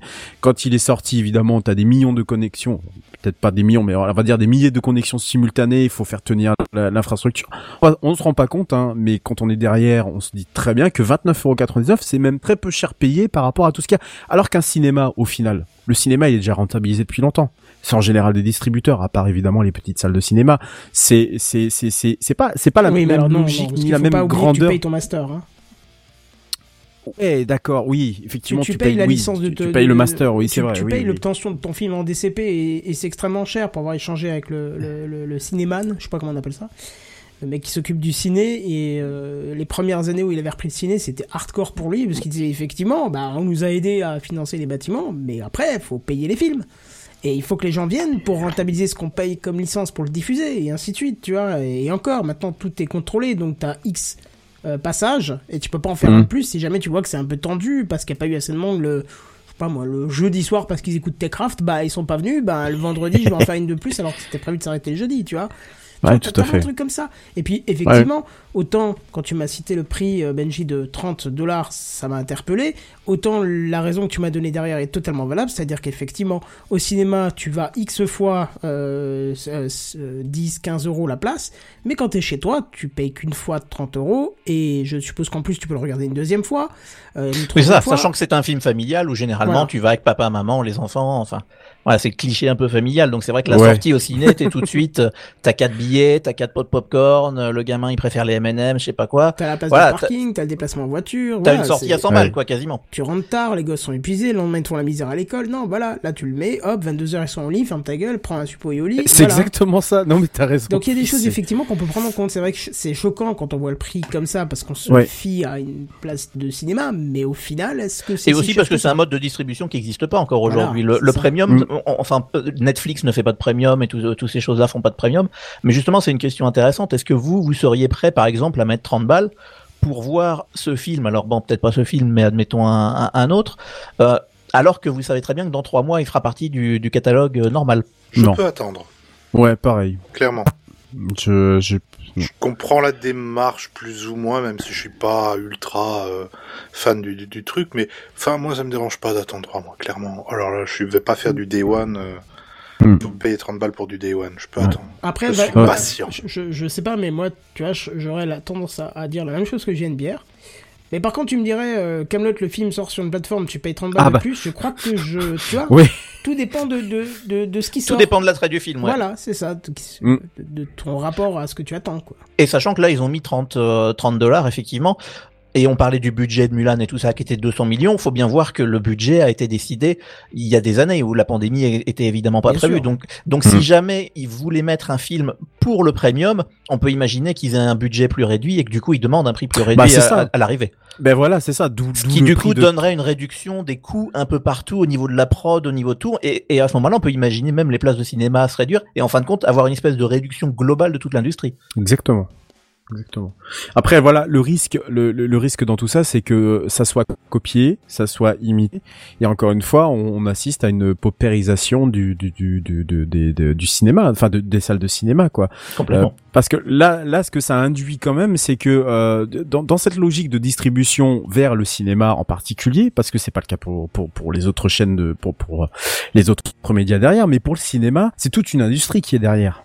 Imaginez juste un jour que euh, la moitié des films qui sortent aujourd'hui sortent tous en premium pour une raison ou pour une autre sur les plateformes, sur les, les multiplateformes de SVOD que, que, compte aujourd'hui le- le- l'internet. Ça serait dramatique. Bah, Et ça c'est poserait des- Gros problème d'accessibilité du film pour mamie qui est au fond du Cantal, qui a pas de cinéma et qui a pas de, enfin, Mais qui a un ça. cinéma, euh, mais qui a pas forcément de fibre euh, optique et donc son film à 30 gigas là, parce que c'est de la Full HD, je sais pas quoi, ce que tu veux 4K, bah elle pourrait pas le voir, tu vois. Mais, mais encore une fois, parce qu'on ne pense pas euh, à la mamie du, du, du fin fond du Cantal du- ou du Missouri ou du Wisconsin, parce que c'est finalement la même mamie. Oui, ça. entre guillemets, là, voilà, elle n'aura pas forcément accès effectivement à, à cette qualité-là. Euh, c'est que euh, quand tu es PDG de Disney, bah tu penses à la famille qui raque, qui raque à longueur de temps pour des plateformes SVOD et en particulier pour la tienne, et euh, et, et, et qui du coup euh, euh, ne, ne va certainement pas penser à tous ceux qui seront laissés pour compte euh, à côté. Mais finalement, c'est comme la, la, la, la- numérisation galop de la société. Euh, tu, tu numérises à, à tour de bras, tu, tu, tu forces les gens à aller sur Internet pour effectuer le moindre papier, alors qu'auparavant, tu prenais un papier, t'écrivais, t'envoyais par la poste. C'était bah bon, pas gratuit parce que ça coûte du timbre, mais euh, c'est un service euh, public national. Euh, voilà, sauf que on a laissé sur le carreau des millions de tonnes. Hein, c'est ça oui, la on fracture on peut, On numérique. peut l'adapter à n'importe quel sujet. euh, Bien sûr, évidemment, mais là en particulier sur le numérique, c'est quand même quelque chose d'assez prégnant et en plus d'assez inquiétant parce qu'à force de galoper à vitesse euh, à, à vitesse euh, à vitesse de, de, de, de F1 là, parce que j'avais pas d'autres trucs en tête. À vitesse de, de, de Formule 1 à- sur des sur des sujets comme ça et en particulier sur la distribution nu sur la distribution de films euh, on, on, on risque tout simplement de, de, de perdre bah finalement je sais pas moi le le simple fait d'aller au cinéma euh, chacun de nous on est allé au cinéma euh, je pense que là d'ici novembre il est fort probable qu'on aille euh, voir un film en particulier je pense. Et, et c'est aussi un pire quoi. Et, et là bon bah là t'as juste à sortir ta télécommande à brancher l'internet et puis voilà tu l'as C'est pas du film, tout la quoi. même conf- consommation. ouais. Ben c'est pas du tout la... voilà c'est ça exactement il y a, il y a un problème aussi par rapport à ça alors oui c'est une bonne chose parce que ça va forcer les médias, je pense à la France, je, sais- je, je, je- moins la Suisse et la Belgique, mais je, je pense en particulier à la France, ça va vraiment les obliger à se bouger le cul sur ce sujet-là, quoi. Parce qu'ils vont devoir monter au créneau au bout d'un moment en disant, bah, oh, stop, euh, les films, euh, voilà, nous on les diffusait aussi avant tout le monde avant, quoi. Pourquoi aujourd'hui on est obligé de nous couper les sous sous. Donc je comprends aussi comme Bucky la réaction du monsieur qui qui fait qui, qui fait ça, quoi. Parce que Bah oui, comme- oui, surtout, voilà, comme- ils étaient fermés depuis des mois et puis ils attendaient Bah, ce plus, ouais. pour amener les, pour amener les familles. quoi. Exactement, comme tu dis, Bah, Buddy, ils étaient dégoûtés. Et enfin, comme tu disais, Kenton, et t'as tout à fait raison. euh, quand tu, du- tu parlais de, de, du- de la personne que tu connais, exploitant de cinéma, euh, pour les petits cinémas en particulier. je parle pas pour les grosses chaînes euh, style mé- méga CGR ou autres, euh, mais en tout cas pour les petits cinémas euh, qui existent encore dans certaines villes euh, rurales en, en France. Euh, une ville rurale, oui, c'est ça. Certaines villes rurales en France, c'est effectivement très dur pour eux, quoi. Malheureusement, Oui, ça oui, risque oui. de leur faire, de leur porter le coup fatal. Déjà qu'ils étaient en, en mode euh, en mode euh, euh, pas bien du tout de quelques années. Je pense que là, avec la numérisation notamment, alors pas qu'il n'y a pas que ça, mais euh, je pense que là, ça va être le coup fatal pour eux, quoi. Malheureusement. Non, ça va être difficile, mais suivre. verra bien. hein. Je vous propose qu'on qu'on essaie de, de Tout à fait, ouais. voilà, qu'on continue parce qu'on pourrait en discuter des heures. Ça pourrait être un, Oui, pardon. série exprès. non, non, mais c'est c'est bien. Non, mais c'est un débat qui est intéressant ouais, et- ouais, complètement. Ouais. Oui. Et effectivement, bah là, je vais, je vais arriver sur le deuxième, euh, le, le deuxième débat qui a été soulevé par Disney, mais le, effectivement, moi, le, le- la peur pour les pour les cinémas m'inquiète un peu parce qu'effectivement, après le, toutes ces restrictions, une fois qu'elles ont été levées, l'un des premiers commerces où je suis allé, c'était le cinéma. Et c'est vrai que ça me ça me ferait bien chier de bon, je voulais pas voir Mulan, donc ça je m'en fous, mais euh, mais ça m'embêterait de plus pouvoir fa- faire ça. En tout cas. Euh, je passe à la deuxième partie de cette news euh, de, qui parle de, toujours de Disney et de, de cinéma puisque bah euh, bien content d'avoir foutu le merdier déjà dans la distribution de films au cinéma, euh, Disney a lancé un deuxième débat qui est euh, la distribution de ses anciens films euh, en Blu-ray Ultra HD 4K. Et en fait, euh, tout est parti d'une rumeur. Donc, c'est le, le site The Digital Bits qui a révélé le, le 7 août euh, recevoir des informations de différentes sources qui indiqueraient que Disney aurait pris la décision en interne de suspendre les sorties en Blu-ray UHD 4K des anciens films de son catalogue, qui, comme on l'a dit, est, est assez conséquent puisque, bah, surtout depuis le rachat de, de la 20th Century Fox. En gros, la rumeur disait qu'à part quelques dessins animés Disney, Pixar et euh, tous les gros projets qui sont liés à Marvel ou à Star Wars, il y aurait plus de plan de sortir d'autres titres sur support physique en ultra haute définition. Euh, selon la petite enquête qu'a euh, qu'a menée le, le site, euh, les dernières sorties de Star Wars et Marvel en Blu-ray UHD 4K ont été faites sans trop de publicité, voire même sans communication du tout de la part de Disney. Il même, il y avait même pas de, de communication de presse, si tu veux, si vous voulez. Euh, apparemment, outre euh, bah, les restrictions dues à la pandémie qu'on qu'on a maintenant, il s'agirait surtout de mettre tous les efforts sur la plateforme Disney et l'autre plateforme Hulu, qui est aux États-Unis, et dont Disney détient les deux tiers. En, en- en écrivant cette news, je me suis rendu compte à quel point Disney était tentaculaire, c'est assez incroyable. C'est effroyable. Et, et ouais, c'est effroyable. Le, le mot est très bon parce qu'effectivement, ça fait peur. Euh, il existerait cependant une exception pour Avatar, euh, dont le but ce serait en gros de faire plaisir à James Cameron, qui est en train de travailler en ce moment sur euh, bah, la suite. Et bah, le but serait aussi de préparer le terrain bah, pour pour cette suite. La même exception pourrait s'appliquer à d'autres de ses films comme Aliens, donc le, le deuxième de la saga avec un S, euh, True Lies ou encore Abyss.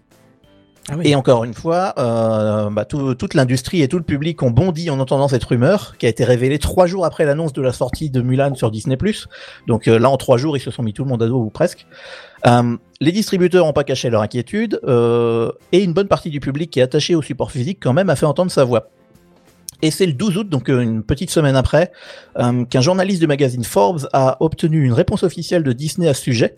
Une réponse loin de rassurer tout le monde, puisqu'elle dit, traduction par mes soins, par- euh, donc excusez toute forme un peu bizarre, nous ne planifions pas d'arrêter la sortie de nos films sur des formats particuliers. Nous étudions chaque cas individuellement et suivons la meilleure stratégie pour amener notre contenu au foyer de nos clients sur des plateformes qui répondent à une multitude de demandes. Donc voilà. Oh là ça putain. veut rien dire. Oh là, ça veut Exactement. rien dire à Ça C'est la veut la rien langue dire. de bois, quoi. on, on peut tout, euh, tout lire et son contraire dans ces lignes. Donc, il semble clair que le format Blu-ray UHD 4K soit pas complètement abandonné. Mais euh, bah, si les titres qui sortent sont décidés au cas par cas, on peut imaginer que selon le sens du vent, Disney choisisse de sortir plein de films, au contraire, rien du tout sur ce format. Ce qu'on sait en tout cas, c'est que Disney met pas en avant le support physique, euh, puisque depuis un an environ, aucun film est sorti physiquement avec le Dolby Vision, par exemple, euh, ce qui laisse à penser que ce format est abandonné au, profit du seul HDR10, alors que Dolby Vision est disponible sur Di- Disney+. Donc vous avez un film qui a le Dolby Vision sur Disney+, mais si vous achetez la version physique, vous ne l'avez pas. Je, ce que moi, je trouve ça incroyable. Oui. Et euh, Disney se limite également au niveau technologique à utiliser des disques Blu-ray de 50 Go, euh, donc qui sont des doubles couches au lieu des plus récentes versions à 100 ou 128 Go. Euh, sachant que s'il le faisait à durée égale du film, on pourrait avoir un débit supérieur et donc une meilleure qualité globale. Donc ils ne font Ah pas ça. Bah là, tu montes en 8K sans problème. hein. Exactement. Donc ça, sent un peu l'espèce de radinerie, quoi. C'est ça qui est, un petit peu vexant. Et, euh, et vu la réponse de Disney, euh, donc euh, qui a été donnée au magazine Forbes, on peut donc s'attendre à peu près à tout. Les anciens films continueront probablement d'être numérisés et remasterisés en UHD 4K, mais leur sortie en support physique n'est en rien garantie. Donc visiblement, ils veulent tout mettre sur Disney Plus ou presque. Euh, donc voilà. Et vous, qu'est-ce que vous pensez de cette évolution vers le dématérialisé qui semble se profiler? Bah, le problème, c'est la, la perte de la possession de quelque chose et qu'il faudra que tu repayes à chaque fois que tu veux regarder. Et ça, c'est un problème. Tu vois, tu posséderas Ouais. plus rien. Tu, je veux dire, un film, tu pourras plus l'acheter. Enfin, et tu, plus rien ne t'appartiendra. Déjà que les jeux, c'est plus le cas. euh, La musique non plus. la musique non plus. Je veux dire, tu, tu n'auras plus rien. Tu, tu pourras plus rien léguer à des gamins. Tu, tu vois, je veux dire, c'est fini. Tu n'auras plus rien à toi. Tout Ouais, appartiendra complètement. aux boîtes et tu ne feras que consommer quelque chose euh, à chaque fois que tu veux regarder, quoi. Complètement. Alors, Bah, ils ont réussi à annihiler, annihiler, entre guillemets ce qui leur posait le plus de problèmes, le support physique, finalement.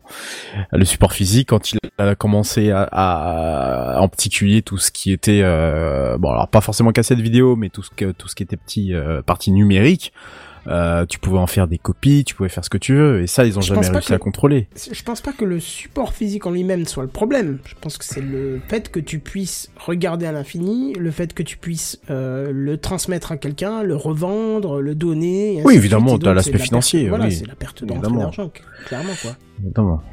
Ouais, alors effectivement, moi, qui, moi qui suis très attaché au, au support physique, euh, pour le coup, parce que j'ai je sais pas, j'ai un petit côté collectionneur peut-être, euh, qui, qui fait que j'aime bien ça. Euh, moi, c'est vrai qu'il y a vraiment trois raisons qui font que j'aime le support physique. La première, c'est la qualité. Généralement, le support physique, c'est meilleure qualité au niveau débit, au niveau de tout ça. Euh, typiquement, un, un film que j'aurais en Blu-ray HD, même s'il est sur Netflix en streaming 4K, je préfère regarder le Blu-ray HD. Je trouve que l'image est plus fluide, plus plus agréable et tout ça. Euh, ça Bah. c'est une c'est une chose, mais c'est ça dépend des studios, c'est pas toujours le cas, etc. Il y a des il y a des remasters en faux 4K. Enfin, il y a y a eu de il y a eu pas mal de polémiques sur le sur le physique, donc ça c'est c'est une première chose. La deuxième, c'est effectivement, comme l'a dit Kenton, on est propriétaire de son support physique. Une fois qu'on l'a, on le stocke, on le revend, on l'emporte avec soi, on fait ce qu'on veut. Et même quand on déménage à l'étranger, parce que euh, je vais pas m'étendre sur mon expérience perso, mais j'ai déménagé de France en Suisse et j'avais quelques contenus euh, dématérialisés que j'avais achetés sur iTunes, typiquement des séries télé. Euh, en France, on peut acheter des séries télé sur iTunes, en Suisse, on peut pas. Et ben ces contenus-là, j'ai beau avoir les fichiers, en théorie, ils me sont inaccessibles maintenant puisque j'ai changé de pays. Ouais, tu c'est abusé ça. Alors ça, ça me gonfle complètement. Donc ça, c'est la deuxième chose. Et enfin, le, le, le dernier, c'est que pour moi, le, le, le contenu qui est sur un support physique, c'est figé. On peut plus le couper, on peut plus le modifier. Et je vais utiliser un mauvais mot pour euh, Disney, on ne peut plus le censurer. Exactement. que- parce que mot, au Disney-. Sur Non, Disney Plus, on bien. le sait, ils ont caché des choses. Euh, dès qu'il y a un sein qui leur plaît plus, euh, il y a les, les cheveux qui numériquement d'un seul coup vont le couvrir, euh, ce genre de choses. Et, euh, et, et typiquement un, un truc que, que, que- qui maintenant a- malheureusement appartient à Disney et que qu'ils ne peuvent plus toucher, c'est les, les premiers Star Wars. Chez moi, j'ai les trois DVD euh, en édition spéciale de Star Wars. Euh, donc les, Et les- donc, les- tu sais qui a tiré en premier. Exactement, je sais qui a tiré en premier puisque ce sont les versions non remasterisées, c'est les vraies versions des années euh, 70 ou 80. Mais qui a Donc- tiré en premier? Et c'est euh, Han Solo, Oui. évidemment. Ah, yes Il n'y a aucun doute. Et bien sûr, ça, c'est dans le film qui s'appelle Star Wars, la guerre des étoiles, et qui ne porte aucun numéro ni aucun nom. Mais voilà, ça c'est mon petit côté euh, fanboy un peu dégueu. Mais enfin voilà, tout ça pour dire qu'il y a plein d'arguments, à mon sens, pour le support physique, et ça m'agace un peu de voir tout le monde partir euh, à fond à fond sur le dématérialisé. Est-ce que je peux alors euh, moi je vais je vais faire avocat du diable temporairement même si je vais me contre-attaquer juste par la suite. Euh, au niveau du, du physique, c'est génial. On est bien d'accord, tout appartient machin de chouette. Euh, derrière, est-ce qu'on peut parler aussi euh, du point de vue euh, des boîtes actuelles qui voient tout en vert hein C'est-à-dire que euh, qui voit tout en vert. C'est-à-dire que les boîtes plastiques pour les, les, les trucs de Blu-ray et tout le Ah oui, ça devient sais. ridicule. Non mais les boîtes plastiques et tout ça. Alors moi j'entends si tu veux dans l'histoire où c'est vrai que euh, il y a quand même pas mal euh, de plastique du coup qui euh, je suis pas très écolo et tout le tralala. Je fais mon tri sélectif comme tout le monde. Enfin voilà. Mais faut faut on peut aussi le voir comme ça. C'est-à-dire que du coup il y aura plus de de de création de plastique pour ça en fait. Ouais, bah moi Ouais, je viens avec mon tractopelle, je te fais des travaux dans ta rue et je te coupe ta fibre optique. Qu'est-ce que tu regardes ce soir? Euh... Non mais je- tu sais Non, pourquoi Un truc tout bête. On a eu un violent orage. Et alors, ça, ça tient pas dans l'exemple là, mais je, je te le dis quand même. J'ai eu une coupure d'électricité d'une heure euh, 15-30. euh, 1h15, 1h30 à peu près. Hein. Tu t'es embêté. Et c'est pas que je me suis embêté, mais je me suis dit, euh, qu'est-ce qui me reste là? Les livres. Livres, c'est du papier, du physique, machin. Bon, c'est sûr que même si, euh, je veux dire, euh, j'aurais pas pu regarder un Blu-ray physique, hein, mais tu comprends l'exemple. C'est-à-dire que si on te coupe Oui. le moyen d'accès à ça, il te reste que le physique. C'est-à-dire que le jour où on te coupe ta fibre parce qu'il y a des travaux, machin, bah t'as plus rien à regarder. T'as plus de physique, Oui. bah tu regardes plus rien. Donc il y a toujours ce, ce problème-là. Alors que si tu l'as, bah tu branches. Bon, bah, en même temps on te coupe le courant, t'as plus non plus de lecteur Blu-ray. Mais tu comprends le principe. C'est on te coupe l'accès à ça, t'as plus rien. Alors que quand t'as du physique, tu as quand même toujours moyen de de, de t'en sortir. Ça c'est Mm. une chose et puis pour pour répondre juste précisément à l'argument de Buddy sur le euh, sur le côté c'est du plastique ou pour les bouquins c'est du papier etc euh, et, et ça pollue. À mon sens, euh, je démontrais cet argument en disant que c'est pas du plastique à usage unique. C'est pas comme une De bouteille plus, en ouais. pète euh, où une fois que tu as, tu as fini de boire ta, ta, ta flotte ou ton soda ou j'en sais rien, tu jettes. À les, les produits culturels, pour le, le prendre au sens large, les CD, les, les, les, même les vinyles, les Blu-ray, les DVD, tout ce qu'on veut, à mon avis, ça se jette pas, ça peut se revendre, ça peut se racheter. Euh, enfin, cet été, je me suis retrouvé une passion pour eBay, me demandez pas pourquoi. Euh, je me suis recréé un compte sur eBay, et je me suis racheté plein de plein de vieilleries, euh, de, des vieux DVD euh, qui sont sortis il y a longtemps, et, et, et ça m'arrive d'aller chez le disquaire chercher des vinyles qui sont sortis il y a 40 ans, et, et ils ont jamais été, depuis qu'ils ont été créés dans les, euh, il y a 40 ans, il, il a jamais été jeté, et la preuve maintenant il est chez moi. Et, et, et- Ouais. et c'est ça qui, à mon sens, fait que, ok, je comprends le, le problème écologique dans le sens, euh, on produit beaucoup, mais en même temps, on produit pas du jetable, on produit quelque chose qui se conserve. Qui sera donc, euh, je, je, à ce niveau-là, je trouve que l'impact est moindre que du que du l'usage unique. Alors et, et puis en plus c'est du et puis en plus c'est du c'est du c'est encore plus faux dans le sens où quand on sait ce que de- va consommer le numérique en, en permanence en termes d'impact écologique, on en est juste super loin par rapport à fabriquer une jaquette, imprimer une jaquette, euh, enfin fabriquer une boîte, euh, fabriquer un disque et, et tout le tralala quoi. Le numérique, euh, il s'arrête jamais. Ça- alors ça- ça voilà. c'est ce que j'allais dire en fait. Allez. Ce que j'allais dire en fait, c'est mon, mon, mon propre taxe, c'était ce que j'allais dire, c'est que les serveurs consomment à mort en fait très clairement. Par Voilà. contre, par contre qu'on soit d'accord, euh, un produit euh, numérique, un produit euh, pardon physique se jette au bout d'un moment. On est bien d'accord que euh, on ne vend plus ou du moins très peu sont les modèles avec des cam euh, des hum, comment pas des caméscopes euh, des euh, des lecteurs VHS en fait tout simplement et du coup le trois quarts des VHS se retrouvent à la poubelle. Ouais. Donc c'est du plastique jeté, on est bien d'accord. Ça, on est d'accord. Ah, voilà. le, le changement de technologie peut faire qu'un support devient obsolète et du coup, on, on le jette. Ça, je suis d'accord. C'est pour ça que juste c'est- mon. c'est vrai que ton exemple de la VHS est assez bon parce que les VHS, euh, il y a 30 ans, il y en avait plein, maintenant on les jette, qui du coup est contraire à mon argument du vinyle, qui lui continue encore à fonctionner aujourd'hui. Donc c'est vrai que c'est un peu, il y a un Ouais. petit peu de tout. Mais enfin, en tout cas, on, pour passer à la suite, puisqu'on parlait de produits culturels et de choses comme ça, vous savez très bien sur quel site on peut en acheter plein. Ça s'appelle Amazon et c'est Rescape qui vous en parle. Rescape,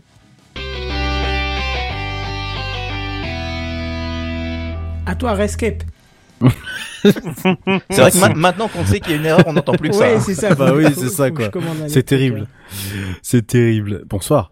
Euh, vois La personne dont je vais vous parler ce soir, vous ne le connaissez sans doute pas, mais lui, vous connaît déjà, peut-être. Et vous connaîtra encore davantage dans les prochains mois. Alors, de qui que l'on va parler ce soir? Il s'agit du général Keith Alexander. Ce nom ne vous dit sans doute rien, messieurs, mais à tous les ayatollahs de la vie privée dont j'en fais un peu partie, il résonne comme le diable en personne puisqu'il n'était ni plus ni moins que l'ancien directeur de l'agence de sécurité nationale, autrement appelé NSA, et premier commandant du cybercommandement américain. Je ne vous apprends donc rien en vous disant qu'il a été le visage publique de la collecte de données américaines lors des fuites d'Edward Snowden en 2013.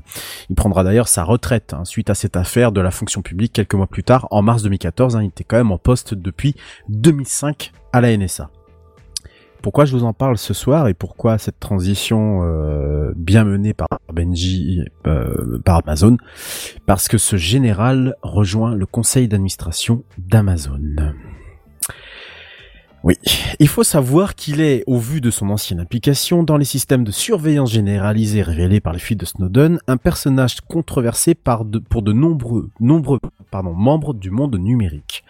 Petit rappel de ces systèmes de surveillance, il y a bien sûr le fameux Prism, un vaste programme de données qui compromettait les systèmes entre autres de Google, Microsoft, Yahoo et Facebook. Mais oh, surprise, pas Amazon, puisqu'il n'avait pas été épinglé à cette époque-là. Bien entendu, cette annonce a suscité la colère du principal intéressé, vous en doutez, l'auteur des fameuses révélations, hein, le fameux Edward Snowden, toujours en exil en Russie, lui-même, donc qui a déclaré, je le cite sur Twitter, il s'avère que Hey Alexa est l'abréviation de Hey Keith Alexander. Oui, le Keith Alexander est personnellement responsable des programmes de surveillance de masse illégaux qui ont provoqué un scandale mondial. Et Amazon Web Services, AWS, pardon, héberge environ 6% de tous les sites web. Voilà. Une nouvelle qui a ensuite fait réagir Glenn Greenwald, hein, le journaliste qui a aidé Snowden dans la fuite des documents concernant les activités illégales de la NSA. Son tweet est tout aussi enthousiaste que celui de Snowden puisqu'il déclare euh, les, les- éléments suivants. Le général Keith Alexander était à la tête de la NSA lorsqu'elle a secrètement construit un système de surveillance domestique massif destiné aux Américains, celui qu'une cour d'appel vient de juger probablement illégal. Amazon vient de le nommer conseil d'administration, montrant à nouveau qui ils sont. Voilà. Un enthousiasme débordant, hein, comme vous pouvez le, constater, de la part de, de Snowden et Greenwald, avec la pointe de dégoût et de sarcasme qu'il faut, qui contraste bien sûr avec la joie d'Amazon hein, par la voix de son compte Twitter, hein, qui dit euh, ces, éléments suivants. Nous sommes ravis d'élire un nouveau membre à notre conseil d'administration ce mois-ci. Bienvenue général Keith Alexander. On lui déroule le tapis rouge, etc., etc. Bref, comme vous en doutez, cette nomination effraie littéralement les défenseurs de la vie privée. Keith Alexander, chef de la NSA qu'il était, avait notamment largement critiqué les journalistes qui devaient être légalement empêchés de couvrir les documents déclarant dans une interview en 2013 que les journalistes n'avaient pas à posséder les 50 000 documents qui avaient fuité, parlant même de vente ou de distribution comme si, je le cite, cela n'avait aucun sens. On se rappelle que ce leak avait été analysé par un consortium de journaux et de journalistes internationaux dont Le Monde en France en faisait partie.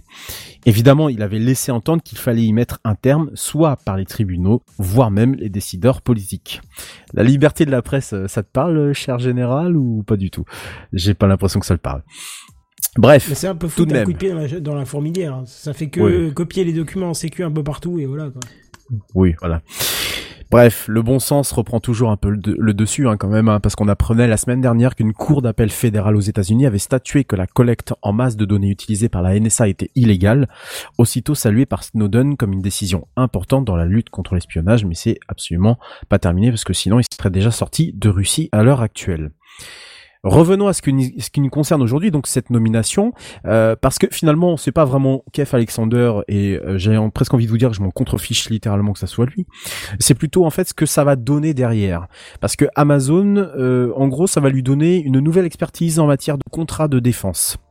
Disons-le clairement, ça va lui permettre d'augmenter les chances de la société de remporter un juteux contrat gouvernemental, domaine sur lequel Amazon se concentre toujours un peu plus ces dernières années.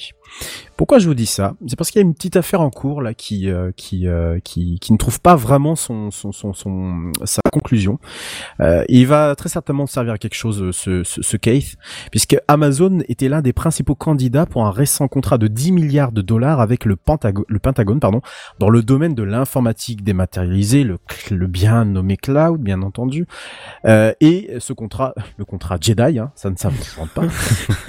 Je- voilà qui, est- vraiment un acronyme hein, pour le coup, le Joint Enterprise Defense Infrastructure. Bon, ça a dû être fait exprès, je pense. Hein, voilà, il n'y a pas, y a pas trop à intergiverser. Ce contrat a été finalement perdu face à Microsoft en octobre dernier. Ça, c'est le premier round. Amazon se sont pas laissés démonter. Ils ont déposé le 29 novembre 2019 des documents auprès de la Cour des revendications fédérales. Vous savez aux États-Unis que la Cour fédérale est bien plus puissante que n'importe quelle autre instance, hein, donc ils peuvent condamner bah, même le président de même le président des États-Unis. hein. Si ça le si ça leur fait s'ils ont tous les éléments, toutes les pièces, si ça leur fait plaisir. D'ailleurs, les procédures de destitution, c'est par eux que ça passe. hein. Euh, donc ouais. là, moi- voilà, pour simplifier Canton. Le- le- je- C'est juste pour dire que voilà, ils ont quand même euh, autorité sur un pas, sur pas mal de choses, en c'est particulier. très efficace Non. parce que les Non, non, non, voilà, oui, effectivement. Au niveau juridique, il n'y a pas plus haut que les cours il y a pas fédérales. plus, Voilà, c'est ça. voilà, c'est ça, oui. Il est bien plus puissant que ce que nous on, on propose en France, c'est-à-dire le, le Conseil d'État. Donc là, là, on, on- de la Cour des revendications fédérales euh, pour contester l'attribution de ce contrat du coup et le 13 février de cette année, hein, une juge fédérale a ordonné à Microsoft l'arrêt des travaux sur le projet et gros lol un jour avant que celui-ci ne démarre officiellement. Voilà. Donc selon cette juge, les documents déposés par Amazon constituent des preuves et que les revendications d'Amazon sont raisonnables et auraient des chances d'aboutir. Le DoD, Department of Defense, hein, le ministère de la Défense américaine, ça fait toujours mieux en américain quand même, aurait mal jaugé ce contrat. Bah voyons, mon tonton. Surtout, Jeff Bezos, PDG d'Amazon, serait, selon ses dires, victime des déclarations personnelles du président Donald Trump et aurait influencé le processus du choix du fournisseur contre Amazon. Ce même Donald Trump qui aurait exercé des pressions abusives sur le Pentagone. Rien que ça, un vrai roman d'espionnage. Ce qui, dans cette période préélectorale américaine, ne manque pas de piquant. Le DoD, donc le Department of Defense, j'adore le dire ce truc-là, a donc été contraint de rouvrir l'appel d'offres auquel participe de nouveau Amazon, Bah tiens. bien sûr. Bah oui, quand même. Alors Amazon du coup a réenchéri, a surenchéri en déposant de nouveau des protestations supplémentaires liées à des modifications apportées à certaines sections du contrat. Apparemment, ça serait au niveau du prix que ça coince, ça coince où Amazon a envie de, de, de les voir, de le voir un peu baisser. Voilà. Ils veulent tout pour Pourtant, rien. Exactement. Pourtant, vendredi dernier, euh, le Department of Defense et le Pentagone ont réaffirmé leur volonté de travailler avec Microsoft. c'est c'est con. Voilà, là, là, clairement, ça n'aurait servi à rien du tout. Pour l'instant, le projet est totalement arrêté et euh, je vous promets de vous donner euh, des nouvelles de ce. Alors. Juste pour préciser, hein, le, contrat normalement qui doit être euh, vendu à Microsoft, c'est un contrat de modernisation des équipements, de l'équipement informatique du Pentagone qui apparemment est euh, digne des années 90. Euh, donc voilà, c'est une modernisation générale et Microsoft devait donc, qui était sans doute très avancé sur ce projet-là, hein, d'après ce qu'on en croit, d'après ce que je vous ai dit tout à l'heure. Mais a priori, tout est arrêté tant que un juge fédéral n'a pas remis sa décision. Affaire à suivre. L'année commence tellement bien. Ouais, Et puis, bah oui, bien sûr. Et puis, euh, bon, si vous n'êtes pas trop saoulé par cette histoire, euh, je propose de passer la parole à JNBR qui, lui, va réellement vous saouler. Vous allez comprendre pourquoi. JNBR.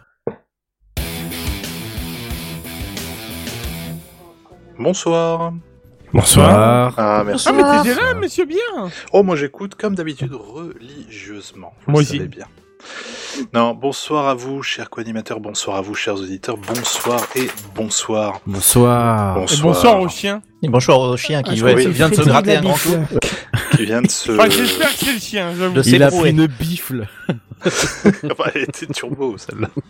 Turbo bifle. Turbo 2000.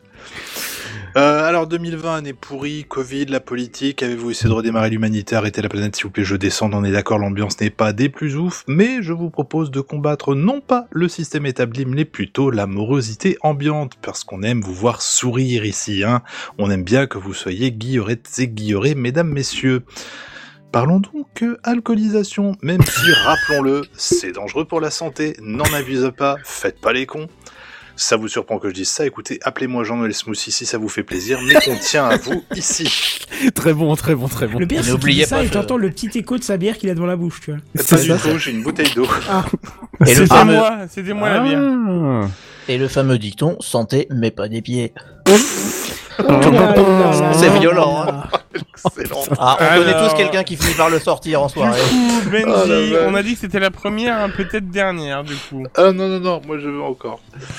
Donc voilà, on tient à vous ici. Si vous crevez tous une cirrhose, qui va écouter l'émission, franchement Bref, l'alcoolisation, cet état de grâce désinhibant qui nous fait dire des choses que personne n'ose, qui nous fait payer des tournées parce que oh, et puis merde, on verra demain, qui nous fait rire en titubant dans les rues pavées de Insérez ici votre ville de beuverie favorite Comment détecter votre alcoolisation de nos jours? Alors il y a bien le bonjour gendarmerie nationale, veuillez souffler dans l'alcotest susnommé SBP. Allez, plus vite que ça, j'ai pas que ça à faire. T'es obligé de prendre cet accent du sud du Mais, mais ça marche bien, ça marche bien. Alors oui, en moi fait, je quand tu- réponds oui. Quand tu, quand tu regardes les émissions de, de, de, Oui. de police à la de merde là, sur Ouais, les chaînes à la sur con, les chaînes de TNT. ouais. il y en a C'est toujours souvent un dans le sud. J'aime bien Mm. Tourcoing. Euh, la police est là, et puis on va interroger le brigadier Robert. Oh, écoutez, on va interpeller euh, absolument toujours. Et, et, et gardienne de la paix avant tout. hein. Et gardienne de la Et, paix. et, avant tout, bien puis sûr. et j'aime même en disant j'ai jamais vu ça. hein, et- Donc bien entendu, il existe euh, aussi des tests hein, vendus ici et là qui peuvent vous permettre de savoir si vous êtes un peu, beaucoup ou Gérard Depardieu alcoolisé. Oh Elle est bien celle-là. Celle-ci, j'avais. bien Mais- joué, bien joué. bien joué. Mais des chercheurs de l'université de Pittsburgh se sont dit tiens, et si on utilisait nos smartphones pour détecter ça? Ne soufflez pas dedans, Oh, j'allais le faire. news. Les chercheurs ont analysé la démarche de plusieurs personnes ayant bu différentes choses en leur collant le smartphone dans le bas du dos. Merci le klaxon. Et on le salue. Et on le salue et on pense à lui. Et en analysant leur démarche grâce à l'accéléromètre du smartphone tout simplement. L'analyse se fait via une application qui s'appelle Fifox, P-H-Y-P-H-O-X, que je non, ne non. connaissais pas. Non, non, ça s'appelle pas comme ça. Ça s'appelle Fifox. Fifox. Fifox. Une application qui est dispo gratuitement sur Android et iOS. L'application donne en effet accès au capteur du téléphone et du coup vous pouvez faire tout ou plein d'expériences. Mais le résultat est là et je cite Numérama, toujours sans vergogne aucune. L'analyse de la démarche se fait grâce à l'accéléromètre du smartphone et les chercheurs expliquent que les capteurs couplés à l'application détectent des accélérations, des accélérations linéaires à une fréquence de 100 Hz Et cela sur les axes X, Y et Z, autrement dit en trois dimensions. Le résultat est plutôt sans appel, dans environ 90% des cas, il s'avère qu'il existe une corrélation entre vos capacités psychomotrices révélées par votre démarche et l'ingestion d'alcool. Et je pense que quand le Z tombe subitement à zéro, euh, t'as une alerte. Hein. Euh... bah là, c'est l'Apple Watch qui le surtout relais, si tu qui fait, commences à oh trembler. euh, Si tu commences à trembler à 100 Hz, c'est qu'il y a un problème en théorie. Bah, je, je vois pas, franchement, une accélération linéaire. Là, je, je, je 100 l'ai relu dix fois, je j'arrive pas à comprendre. Je vois pas. Mais je m'étais dit peut-être que vous allez faire. Bah, Jean-Noël, t'es con euh, Putain, mais elle fait plein de choses cette appli. Ah Bah, ouais, il l'a c'est plein prise de- direct. Non, non, bah elle est ouais, je viens de gratos et elle l'acheter. est- Enfin, je viens de l'acheter, je viens de la télécharger. Donc la prochaine étape est de rendre bien sûr le test plus réaliste en ne plaçant pas le téléphone dans le bas du dos mais bel et bien dans la poche. Ainsi vous pourriez dans l'avenir sauver votre réputation et arrêter d'emmerder le monde grâce à votre appareil qui vous préviendra au moment où vous commencez à composer le numéro de votre ex parce que l'alcool voudra vous faire dire que j'ai fait une connerie, Muriel revient, je vais me foutre en l'air Muriel, je te préviens. Ne trouvez-vous pas que tout compte fait, nous vivons une époque plutôt sympa? Ah si. Vivement 2021. tiens. Non, parce Oh là que là. tu, et tu sais quoi, moi je trouve que t'es prêt pour les chroniques de France Inter parce que tu, tu as le don de présenter une appli qui, somme toute, est relativement simple et sans intérêt euh, premier, et t'en fais un truc magnifique, euh, Buddy la télécharge direct. Tu t'imagines quoi Bah, écoute, je vais leur envoyer l'extrait. et puis on- Ouais, écrit à Pittsburgh, hein, je pense qu'il y a moyen d'avoir euh, un petit Écoute. contrat publicitaire. ou- Non mais l'appli c'est pas eux qui l'ont développé, c'est vraiment une appli qui est dispo ouais, comme c'est ça. une appli à part, ouais. ouais, ouais. Et c'est eux, ils se sont dit, bah tiens, vu que cette appli-là, elle permet d'enregistrer. Ils ont, ils, ils sont pas, ils ont, ils se sont dit, on va pas réinventer la roue. Le truc existe, on va l'utiliser. On va voir comment, euh, quelles données il nous renvoie en fonction de la démarche du gaillard qui a mis trois shots de vodka. Et ouais, ouais, c'est assez, elle est assez fofolle. Je l'ai pas téléchargée parce que j'avais autre chose à foutre aujourd'hui, Ah. mais elle Dans a les capteurs, elle fait l'accélération, l'accélération avec le G, le gyroscope, la, localisation GPS, le magnétomètre, la pression, euh, en acoustique, autocorrélation audio, effet Doppler, euh, génération de son, enfin, elle en fait, mais, mais euh, Fox. Bon, S'il commence à réussir à, à mesurer l'effet Doppler, c'est que tu circules un peu vite quand même. hein. applaudimètre aussi et ascenseur. Elle arrive à calculer la, la vitesse de l'ascenseur. Ah, c'est bien ça. Ah, ça m'a toujours intrigué en plus. Tiens. Eh ben, eh ben, sache que télécharge l'application, c'est accessible dans vie quotidienne tout en bas, euh, accès Ah, mais- à ascenseur, euh, point bas. D'accord. Je crois qu'on a Voilà. déclenché des téléchargements en masse suite à l'écoute de cet épisode, tu vas voir. Ouais. Et puis les, les gens vont faire semblant d'avoir des, des démarches bourrées pour voir si ça détecte. il y a un sonar, il y a un sonar. les, mecs, les mecs vont faire le ministère des marches stupides des Monty Python. Je sais pas si vous avez l'image pour Ah, faire non. ah oui, effectivement. Ah ouais, c'est, bah c'est, il porte bien son nom. Donc bien Oh. sûr, le, le conseil à tous nos auditeurs, si vous êtes bourré et que vous voulez pas déclencher l'application, rentrez chez vous en voiture. C'est exactement ça. Parce que franchement, eh, pff, ça passe. Hein, voilà. Euh, Allez. je connais les chemins où il y a Je pas connais les le gendarmes. par cœur. Eh, bonjour, gendarmerie. Et Gendarmerie. Et Donc- merde. Donc là, euh, de manière euh, tout à fait fortuite, euh, le jingle ayant été lancé. Nous allons J'ai cru qu'il lançait le jingle parce qu'il en avait marre Euh, des- ouais, des voix à la commissaire. Non, non, juste parce que j'ai Je- pré- j'ai préparé le truc et que mon doigt a glissouillé. Le à mais glissouiller, bon, cela euh, est beaucoup, une bavure. ouais. Mais Affaire, affaire interne. Ce qui est bien, c'est que dans ce concours d'imitation, on sait plus trop qui fait le flic, qui fait le bourré, ça. parce qu'il faut on, euh, on peut faire le flic bourré. Oh, Eh. euh, euh, Ah, bonjour. Bon allez, nous Eh, suivons. vous Patron, avez bu de l'alcool Bah, comme tous les policiers. Comme Soir. tous les policiers. Bah bravo, ça c'est du beau cliché. Ah bah. Oh là là, On peut le couper pour Je, l'audio je croyais, pas, je- après je croyais que c'était passé inaperçu. Je Bah vais non. faire un petit tweet, hâte Darmanin. Écoute, Techcraft, Gendarmerie. euh, sinon, euh, je sais pas quoi. Ça, ça peut le faire. Bon, je reprends la main. Kenton. Ça, je kiffe aussi, tu vois. Et moi, j'ai pas de blanc non plus, Buddy, désolé. bon, alors, désolé. hein, moi, On est ensemble, t'inquiète. J'ai vu que vous avez tous fait des gros pavés et moi je commence très mal cette saison 9 de Techcraft parce que je fais dans le simple, dans le bref, dans le rapide. Si tu savais comment que c'est ce c'est ces débuts de semaine, enfin c'est le début de rentrée, il est ouf si ce n'est plus, c'est un truc de malade. Bon, moi par contre. Je, je- je fais dans, dans l'utile parce que si vous utilisez Waze, le fameux GPS racheté Ouais. par Google, vous allez aimer, croyez-moi. On le sait hein, depuis ses débuts, quand on voulait faire un itinéraire sur Waze, il fallait scoltiner de le faire directement sur mobile, ce qui, on va pas se le cacher, c'est fastidieux, surtout quand vous commencez à vouloir mettre des étapes dans votre trajet, ça devient vite un calvaire.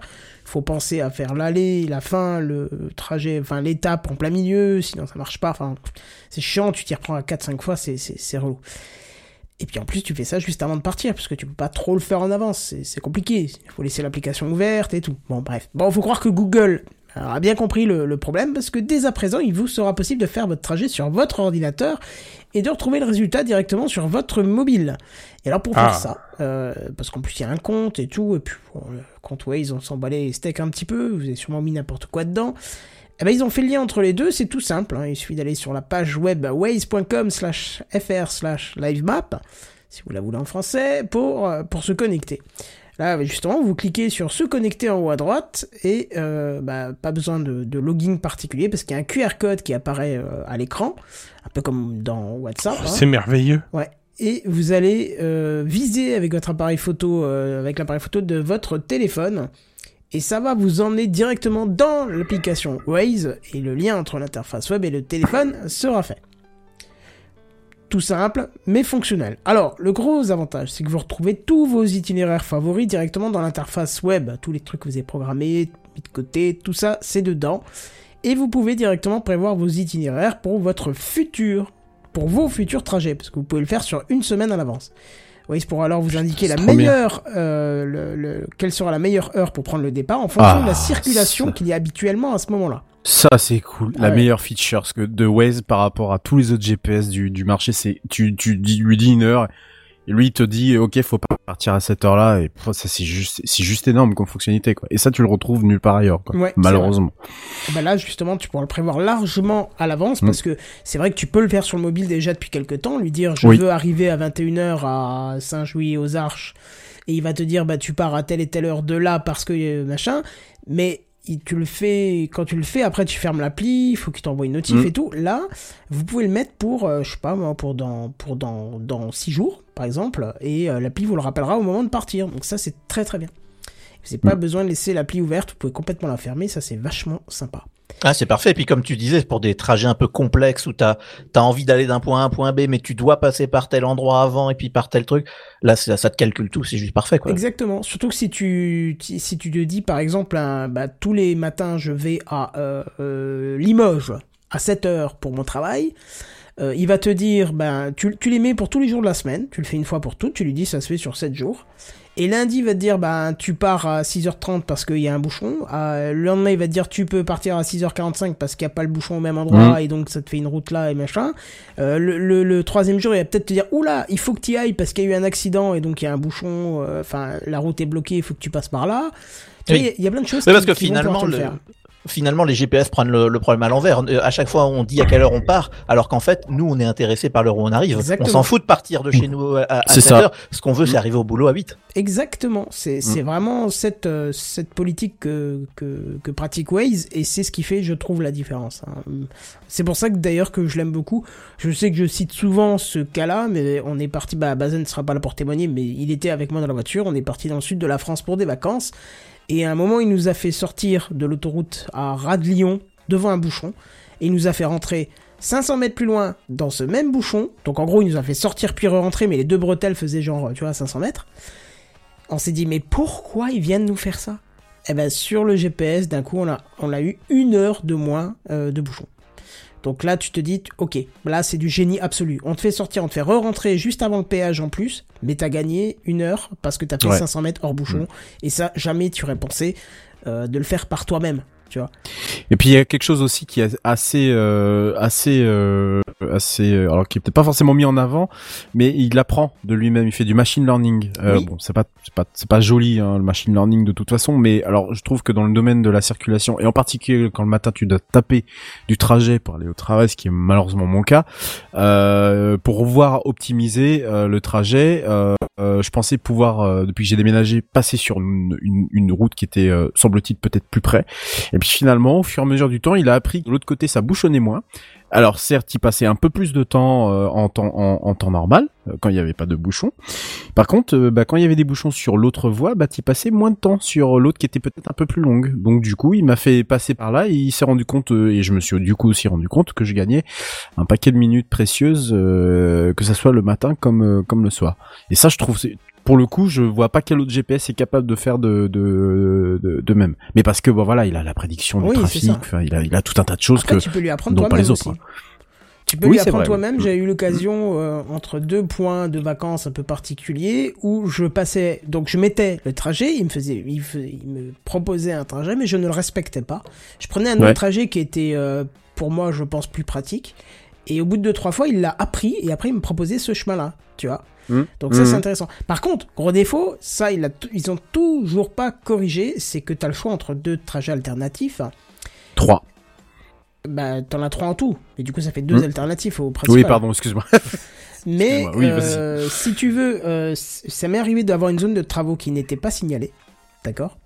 Euh, Ouais. Quand tu Ah. le signales et que tu es le seul à signaler, bah ça marche pas. Il faut que aies- tu sois au moins 2-3 à confirmer qu'il y a bien une zone Mm. de travaux. Mais en attendant, si toi tu prends une autre destination, il veut te faire prendre demi-tour et rejoindre cette route. Oui. Quand tu as une portion Exact. de route qui est bouchée, il ne, tu peux pas lui dire évite Oui. euh, cette portion de route. Il va te Oui. faire revenir sur cette portion de route qui forcément est bloquée et du coup tu te retrouves un petit peu embêté. Oui, effectivement, oui, ça c'est assez chiant. Alors en particulier sur des, des travaux qui sont pas là pour durer, des travaux éphémères, mais qui te font passer par des des, des... j'ai bah, le cas euh, hier soir. J'arrive de la 4 voies, donc je suis obligé de prendre sur 8 km une, une voie départementale et euh, elle est bloquée parce qu'elle est en train d'être faite sur 3 km. Sauf que sur ces 3 km, tu es obligé de passer par une commune à côté pour euh, pouvoir rejoindre l'autre commune derrière et ensuite euh, repartir sur la voie la voie classique. Bah, il est connaissant pas trop trop le coin si tu veux j'étais foutu quand même incapable d'aller jusqu'à cette petite commune parce que les pancartes en plein milieu de la campagne ça n'existe pas. Les panneaux de dévi- déviation ils en mettent pas toutes les intersections. Du coup je me suis paumé mais alors en, en beauté. Alors je savais à peu près où est-ce que j'étais mais si tu veux dans le le- l'enchèvre l'enchèvre ah! Dans le, le L'enchevêtrement. Voilà, merci. Le méli-mélo, pas de plus trois syllabes le, le- à cette heure-ci. Euh, dans le, le méli-mélo de, de, de, de route, euh, t'es pas forcément aux aguets à Ouais, te dire, tiens, ça sera là, ça sera là, quoi. Et bon, t'es obligé manuellement de dire à, à Waze, bah, je vais aller à telle commune, tu m'amènes à telle commune, et ensuite, moi, je peux récupérer la, la route. Donc ça, effectivement, il faudrait qu'il le corrige et que tu puisses signaler assez, euh, euh, assez, assez rapidement que, voilà, t'as, t'as, t'as un accident. Je trouve que, tu vois, ne, ne serait-ce que pour signaler les, les accidents, ce genre de choses-là, c'est pas encore assez, euh, Mais il faut, que faut- si. il faut au moins 2-3 sur la route. 2-3 c'est pas grand chose. Si Bah ouais, dans un voilà. village, ça Bah, peut être énorme. Oui, oui, c'est Ça clair. peut être énorme. Mais dès que tu es en une plus grande ville, euh, c'est bien. Par Mm. contre, euh, ce qu'apporte l'interface va te faire plaisir quand tu rouleras pas tout seul. Mm. Parce que si tu es euh, plusieurs à prendre la route, euh, donne- tu peux en fait donner cette synchronisation à ton passager qui aura une tablette ou même un téléphone. Et en fait, il va pouvoir te corriger l'itinéraire euh, si besoin, sans que toi, tu à t'arrêter pour le faire. Tu vois. Et sans que du ça. coup tu euh, la personne manipule ton téléphone. Non non, tu gardes ton téléphone avec l'itinéraire en cours, l'itinéraire en cours. En cours, ouais. Et l'autre personne peut modifier sur son, sur son périphérique. Et une fois que c'est terminé, la personne n'a plus qu'à valider le changement pour que ça se reporte sur ton mobile. Et ça, c'est vraiment bien. Plus besoin de s'arrêter. Mm. Enfin bref, donc c'est c'est vraiment une très très bonne fonction qui vient de s'ajouter à Waze et qui, pour moi, a déjà été le meilleur GPS du marché et qui est pas prêt de s'arrêter, à mon avis. Euh, vous l'utilisez tous ou vous en utilisez d'autres? hein Ah bah, euh, Moi, pour les petits trajets, je me sers plus de Google Maps ou de plan, quoi. D'accord. Après, Waze. euh, parce que parce que Waze euh, est plutôt gourmand au niveau batterie malgré tout. Ouais. Pour les petits trajets, tu vois. Ah, Moi, je le mets toujours Quand je, sur suis en, euh, quand chargeur, je suis en ça, grand trajet, ouais, mais voilà, quand je suis en grand trajet, je me fous sur chargeur euh, et, euh, et c'est bon. Mais en vrai, euh, sur euh, sur les petits trajets, c'est je je m'embête pas plus, quoi. En fait, euh, Ouais, pareil. Moi, j'ai pas, je suis pas équipé Waze. Euh, bah, dans ma voiture, j'ai un machin intégré, donc euh, la, la solution de facilité, c'est d'utiliser ce truc-là, même s'il est de moins en moins à jour. Euh, pareil, quand je suis en vacances, souvent je loue des voitures qui ont le truc intégré, donc je prends le truc intégré. Et le peu de fois où j'ai besoin d'un GPS, où je vais chercher Google, et puis je me prends pas beaucoup plus la tête que ça. Ouais. Bah ça va, si tu prends Google, c'est relativement les mêmes trucs. Hein. Ils Mm. partagent beaucoup de choses entre eux, mais il n'y a pas l'ergonomie de Waze, mais sinon euh, le- les conseils de trafic sont les mêmes. Hein. Sur- sur Ouais. les mêmes ouais, c'est ça, oui. Ouais, euh, oui, la façon d'exploiter la donnée qui est un petit peu différente. J'utilise euh, Waze bah, matin et soir, forcément pour les bouchons euh, qui sont redevenus très nombreux malheureusement depuis que la rentrée scolaire et tout le monde est reparti dans les bureaux. ah non, etc., moi ça etc. va mieux justement. Ah bah tant mieux pour toi, parce que c'est une catastrophe chez nous. Euh, sinon, euh, sinon Maps très peu de fois parce que bon, j'ai jamais trouvé Maps. euh, bon, je sais pas, j'ai pas d'affinité particulière. Euh, tu te rends compte que Waze, tu le supprimes, tu dis je vais essayer de m'en passer parce que parfois j'ai des, des petites crises de vie privée. Bah finalement non, je peux pas m'en passer. Euh, Here T'as pensé à consulter pour ces problèmes-là quand même parce que- qu'à force. Euh, euh, oui, j'ai parce pensé à que tu te rends compte qu'en fait ça devient impossible à empêcher. Ceci n'est pas ma psychanalyse, Buddy. Ceci est une émission de, de high-tech et de fun. Merci. Euh, je t'en parlerai en, en, en, renca- en bien sûr. En, Ah oui. en, en rantaine, voilà, c'est ça, c'est ça que je veux dire. Euh, par contre, Earmaps, euh, de, qui appartenait à Nokia à l'époque, qui, qui aujourd'hui est, est, est, euh, appartient à un consortium de, de constructeurs automobiles, notamment allemands, BMW pour pas le citer. Euh, lui, ça s'est amélioré. Il a des prédictions de trafic qui commencent à être un, un pas mal, mais c'est pas encore tout à fait ça. C'est-à-dire qu'il va t'indiquer maintenant euh, euh, quand tu vas avoir du retard, un peu à la, à la manière d'un Google Maps qu'il le faisait, euh, qu'il le faisait à l'époque. Mais en fait, tu te rends compte que sans la solution que les gens indiquent directement qu'ils ont un accident, qu'il y a un bouchon, etc., etc. Ben finalement, euh, ton application, bah, elle est vide, quoi. Elle sert à, elle sert juste à indiquer ta route et, puis, et puis basta, quoi. Elle est, c'est, c'est finalement c'est ça la force de frappe de Waze, c'est de pouvoir faire travailler gratuitement, parce que bon, ça reste du travail gratuit, faire travailler gratuitement des gens pour indiquer dans l'appli que t'as un bouchon, que t'as ci, que t'as police signalé sur votre trajet pour indiquer un radar, etc., etc. Quoi. Je, Mais je suis pas d'accord permet- le travail gratuitement dans le sens où euh, tu travailles pour toi-même. Tu, tu travailles un pour, euh, tu travailles un peu pour mettre quelques quelques quelques cents dans dans dans, dans la poche de, de de Waze et donc de Google d'une certaine manière. Tu enrichis tes datas de toute façon, enrichissent Oui, mais tu ton- te tes trajets, ta, que durée. Bien celui sûr, qui a fait, évidemment. Celui qui a fait signalement devant toi, il l'a fait pour toi, mais toi tu le feras pour celui de derrière. et ainsi de Évidemment. suite, et- Évidemment. Oui, c'est- suis- collaboratif, comme, comme beaucoup co- de systèmes de Google. C'est collaboratif, mais il ne faut jamais oublier que derrière une application qui est somme toute gratuite, qui est gratuitement mise à, à disposition, il y a toujours de quoi aller monnayer euh, les développeurs, etc., avec tout un tas d'informations que contient votre téléphone, votre Ah trajet, c'est ce que vous en faites, sûr. etc., etc. Donc Mais le ça, fait c'est un débat que- infini. Ça c'est un débat à l'infini, mais le fait qu'effectivement tu, tu, tu le fais plus que sur un Google Maps où tu vas plus consulter de manière passive la carte, même si Google Maps s'est enrichi de, de bonnes fonctionnalités au fur et à mesure du temps, tu finis toujours par le payer d'une manière, euh, d'une manière ou d'une autre. Et Waze, euh, ouais c'est ça quoi. Voilà. Et, et moi justement, je te disais débat infini, mais c'est pas la seule chose qui est infinie. Il y a aussi un autre truc qui est Oh. infini, c'est l'espace. C'est beau ça. Et c'est toi qui Ouais, vas nous en parler, je crois. C'est super beau. C'est, je, je sais pas quoi dire là. Alors ouais, alors moi je, je, je sais pas ce que je vais écouter parce que j'ai mis à blanc les trucs dedans et je sais pas si euh, je sais Eh pas bah, ce que ça donne. Je sais pas quoi Eh ben écouter passe. parce eh que ben, tu nous as proposé de nouveaux jingles cette année où ça fait plus manoir. Si. Ah, si, Eh ben, je suis dans un manoir. ah bon, bah on va voir.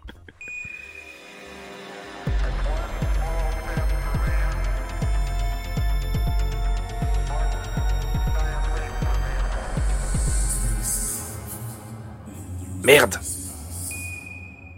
Ah, j'ai saigné sur le spacecraft. Les Ouais, aigus, moi là. aussi j'ai saigné. putain. les aigus, ouais. Il va falloir que je te corrige ça.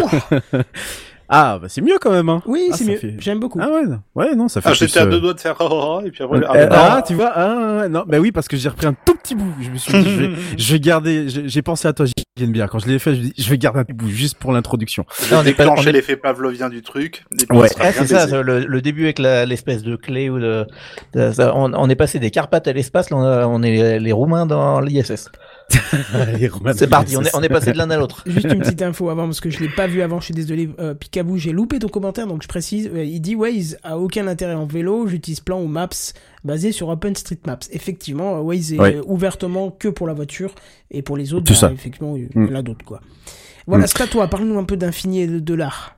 Euh, et ben on va pas forcément en parler plus que ça d'infini. On va, on va même s'arrêter un petit peu, on, va dire à la banlieue, à la, banlieue terrestre, puisqu'on va, on va commencer ce premier numéro de, ce spacecraft hein, saison 2 hein, avec une question euh, que Buddy tu as posée en fin de, saison dernière. Et donc de ce fait, je vais inaugurer une série euh, qui va euh, vous permettre, auditeurs ainsi que, que, que chroniqueurs de Techcraft, hein, de connaître davantage sur le sur les mystères qui composent notre cosmos, même si évidemment de temps en temps je vais vous distiller de, trois de trois informations, mais là voilà, on va faire simple pour Mais je vais te mettre on une barre en plus dans ton défi. Dis-moi tout. C'est de faire moins d'un quart d'heure par, euh, par truc. Eh ben, eh ben, eh ben, eh bien, c'est, c'est, eh ben, eh ben, ça, ça risque de, de bien, se- de bien se passer puisque mon sujet est pas très long. Ah, c'est une c'est question qui est assez, une question qui est assez, euh, assez courte mine de rien. Je sais pas si Buddy est là du coup, puisque je crois que voilà. Mais euh, je, je, je, bah tant pis, je vais pas meubler pendant 10 000, pendant 10 000 ans. Il avait qu'à être là. Voilà. Il réécoutera, voilà. Alors, la, la, la, la question du coup euh, est intéressante à plus d'un titre et euh, je préfère l'introduire, hein, bien qu'elle ne semble pas sérieuse sur le coup. On est presque en droit de se demander, mais pourquoi pose, se poser une telle question? Et une fois que l'on se, on se penche dessus, on se rend compte assez rapidement qu'elle est bien moins simple qu'elle n'y paraît. Euh, après, après ce teaser digne du plus grand documentaire mystère catastrophe de la TNT, hein, il manque juste la musique, hein, découvrons ensemble cette question. Une question que Buddy m'a donc posée en fin d'année d'année dernière. La Terre possède-t-elle d'autres satellites naturels comme la Lune? Bonne question. Intéressant, Merci. effectivement. Euh, euh, bah non, Je vous merci à toi de Buddy. posé. Ben oui, c'est exactement ça. Euh, Ah, moi vous je ai- connais les satellites, c'est pour la télé. Oui. Oh non. Moi, je connais la Lune, c'est pour. ah, non, pardon. Ça, Non, non. Oui, oui, voilà, si, ouais, voilà. Hashtag euh, porn. Euh, alors, je vous, avais, je vous ai pas trop prévenu, mais on, on démarre sur les, les chapeaux de roue quand même par une interrogation qui pourrait susciter quelques belles du complot. Mais vous allez voir, comme toujours, que la réalité est La bien plus complexe. Oui, la Terre est plate, euh, mon cher Ah. Buddy. Mais tout à fait terre à terre, du coup, hein, si je puis m'exprimer ainsi. Alors, la réponse qui en découle n'est en elle-même pas si simple. Hein. Je pourrais tout autant vous dire oui et non. Une belle réponse de Normand. en somme, hein. Voilà, Normand que je T'es jamais pas. content. Oh, ça va, oui. Oui, j'allais dire, ça va, moi aussi. Hein. Ah ouais, quand même. On est en majorité, excuse-nous. Ah les mecs, euh, doucement quoi. Dit-il avec un accent suisse. Bravo, ça, c'est la diversité. Oui, ça, bah, ouais. quand on aime sa région, on la quitte. on la quitte. On est content d'y revenir de temps en temps. mais- ouais, ouais, ouais, Voilà. ouais. Pas de ma Euh, faute, il y a pas de boulot, merde. C'est ça. Ça va messieurs, tout va bien. Oui. Euh, donc je disais une belle réponse de Normand puisque les Normands sont connus pour dire oui et pour dire non en même temps, n'est-ce pas, messieurs les Normands? Ah, mais Donc- tout à fait. Donc On a inventé la physique quantique, l'intrication, tout ça, c'est nous. Ah bah Schrödinger, c'est vous. Hein. Voilà. Euh, C'est-à-dire que voilà. euh, Ah bah, il était dormant, hein. Quoi, le chat ou Schrödinger Il a chopé à Rouen, le chat. Attention, il ne te reste plus que 7 minutes. Ah non, Ah, oh, c'est nous qui l'emmerdons. Alors oui, il y a bien d'autres satellites naturels accompagnant oh, notre planète, mais non, on ne peut pas les comptabiliser comme tels. Explication. La définition de tels objets serait à rapprocher des astéroïdes qui auraient été capturés par l'attraction terrestre lors de leur révolution autour du Soleil et qui se seraient satellisés le temps de quelques mois, voire même plus, autour de notre planète avant de reprendre leur course vers l'astre solaire. Ces objets, on les appelle des mini-lunes, même si vous l'aurez pris, il ne s'agit ni plus ni moins en fait que de vulgaires géocroiseurs. Pourtant, en 2016, la NASA annonce avoir découvert un de ces corps et qui plus est, se serait satellisé autour de la Terre depuis au moins un siècle, si ce n'est plus. Ce, ce corps, il, s'agit de 2016 HO3, nommé depuis Kamo'oleia. Ah, j'attendais avec impatience je- que tu le prononces. Ouais, J'allais Voilà. dire, je préférais 2016 HO3, moi. mais- Ouais, voilà, je vois pas le, le pardon, c'est du, du ha- hawaïen, pardon, voilà. Corps céleste de 40 mètres de large par 100 mètres de longueur, extrêmement petit, bien sûr, d'un point de vue système planétaire. Il tourne, tourne- il tourne autour de nous de manière pas commune du tout, hein, passant au-dessus ou en dessous de la Terre. Évidemment, et vous l'aurez compris, son destin est loin d'être lié au nôtre, hein, puisqu'une dérive progressive est observée au fil du temps. Et cet astéroïde ne devrait plus être qu'un, un- devrait plus être un quasi-satellite d'ici à quelques siècles, hein, au contraire de la Lune. Il se trouve être quand même à 14 millions de kilomètres. C'est quand il est même à un peu côté, loin. quoi. Ouais, euh, vous- eh, attestation de sortie, tu peux y aller. Avec la sonnette connectée, tu peux peut-être essayer de l'avoir. Putain, mais pourquoi à chaque fois il faut mettre un truc connecté Tu veux pas que je te... tu- veux Parce pas que je suis monsieur domotique. Ah oui, c'est vrai, moi Monsieur Spacecraft. Ok. Euh... Mais l'astéroïde connecté, tu sais, ça n'existe pas tellement. Pas Ouais, encore. Pas Pas encore. encore. Bon, ils ont, ils ont essayé, mais ils y sont pas arrivés. Euh, alors 14 millions de kilomètres c'est pour 2030, hein, euh, mais la distance elle est plus aux alentours de 38 millions de kilomètres. Vraiment très très très très loin. Alors quand même, ça beau être loin, mais il y a un, y y a un tout petit minuscule pays euh, dans le monde hein, qui s'intéresse quand même à cet objet euh, céleste. Hein, c'est la Chine. Je sais pas si vous connaissez. C'est vraiment tout petit. On n'en parle pas beaucoup. Euh, c'est un peu comme Andorre, hein, voilà. Euh, et, ne dev- et devrait donc dans les prochaines années y envoyer carrément une sonde euh, à la manière de, de 667P, hein, vous savez le, le fameux Shurien, Shurienkov, euh, je crois que c'est ça son nom, je sais plus. Le nom est tellement compliqué de cet astéroïde que évidemment euh, le, le- le SA avait réussi à faire euh, descendre euh, le petit Philae. Euh, ou encore Ryugu, ou encore Bennu, ça je vous en avais déjà parlé l'an- l'année dernière. Alors, outre cet objet très récent, on peut citer également euh, 3753 Crui Cruitn. Putain, mais c- Ces noms, c'est pas possible, mais pourquoi? Bref, découvert en 1986, nommé à tort comme second satellite, mais qui n'est en réalité qu'un bah, géocroiseur avec une orbite très particulière, une espèce d'orbite euh, nommée euh, en forme de fer à cheval. Voilà. Bon, euh, donc un, ma- un machin À un moment, elle est dans le vide, on est d'accord. hein, oui, euh, non mais ça fait une ligne droite, un moment, ça retourne. Enfin bon, bref, un truc euh, un peu improbable. Alors caractéristique apparemment partagée aussi par un autre qui s'appelle 2010 SO, dont le point le plus près se situe à près de 4 millions de kilomètres de la Terre. En fait, vous avez compris que BCD. Alors oui, on appelle ça des mini- mini-lunes et j'aurai un petit coup de gueule peut-être après à faire, à faire vite fait.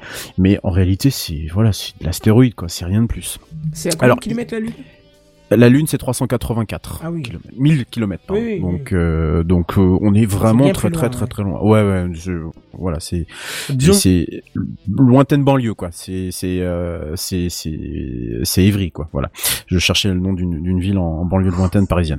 Euh, alors, il est intéressant puisque cet astéroïde, le 3753, euh, 3700 753 pardon Cruitn Moi j'aurais dit cuisine, mais euh, un truc comme ça. Cru mais- ou- ouais, ou cuisine, ouais. Ouais, ok, bon, alors, cuisine, pour, pourquoi pas. Euh, il est issu des points de Lagrange L4, L5 dans le référentiel Soleil-Terre, et là, j'ai perdu tout le monde. Alors, juste très rapidement, les points de Lagrange, ce sont des points euh, qui sont situés dans les dans, dans, dans le référentiel que vous voulez en fait. Euh, si je prends le référentiel Soleil-Terre, c'est le point où les où les forces en équilibre, notamment la gravité, s'équilibrent totalement. Voilà. Donc vous avez des points de Lagrange euh, pour le système Soleil-Terre qui ne sont pas du tout les mêmes que le système Terre-Lune par exemple. Voilà. Pour, pour être rapide sur le sujet.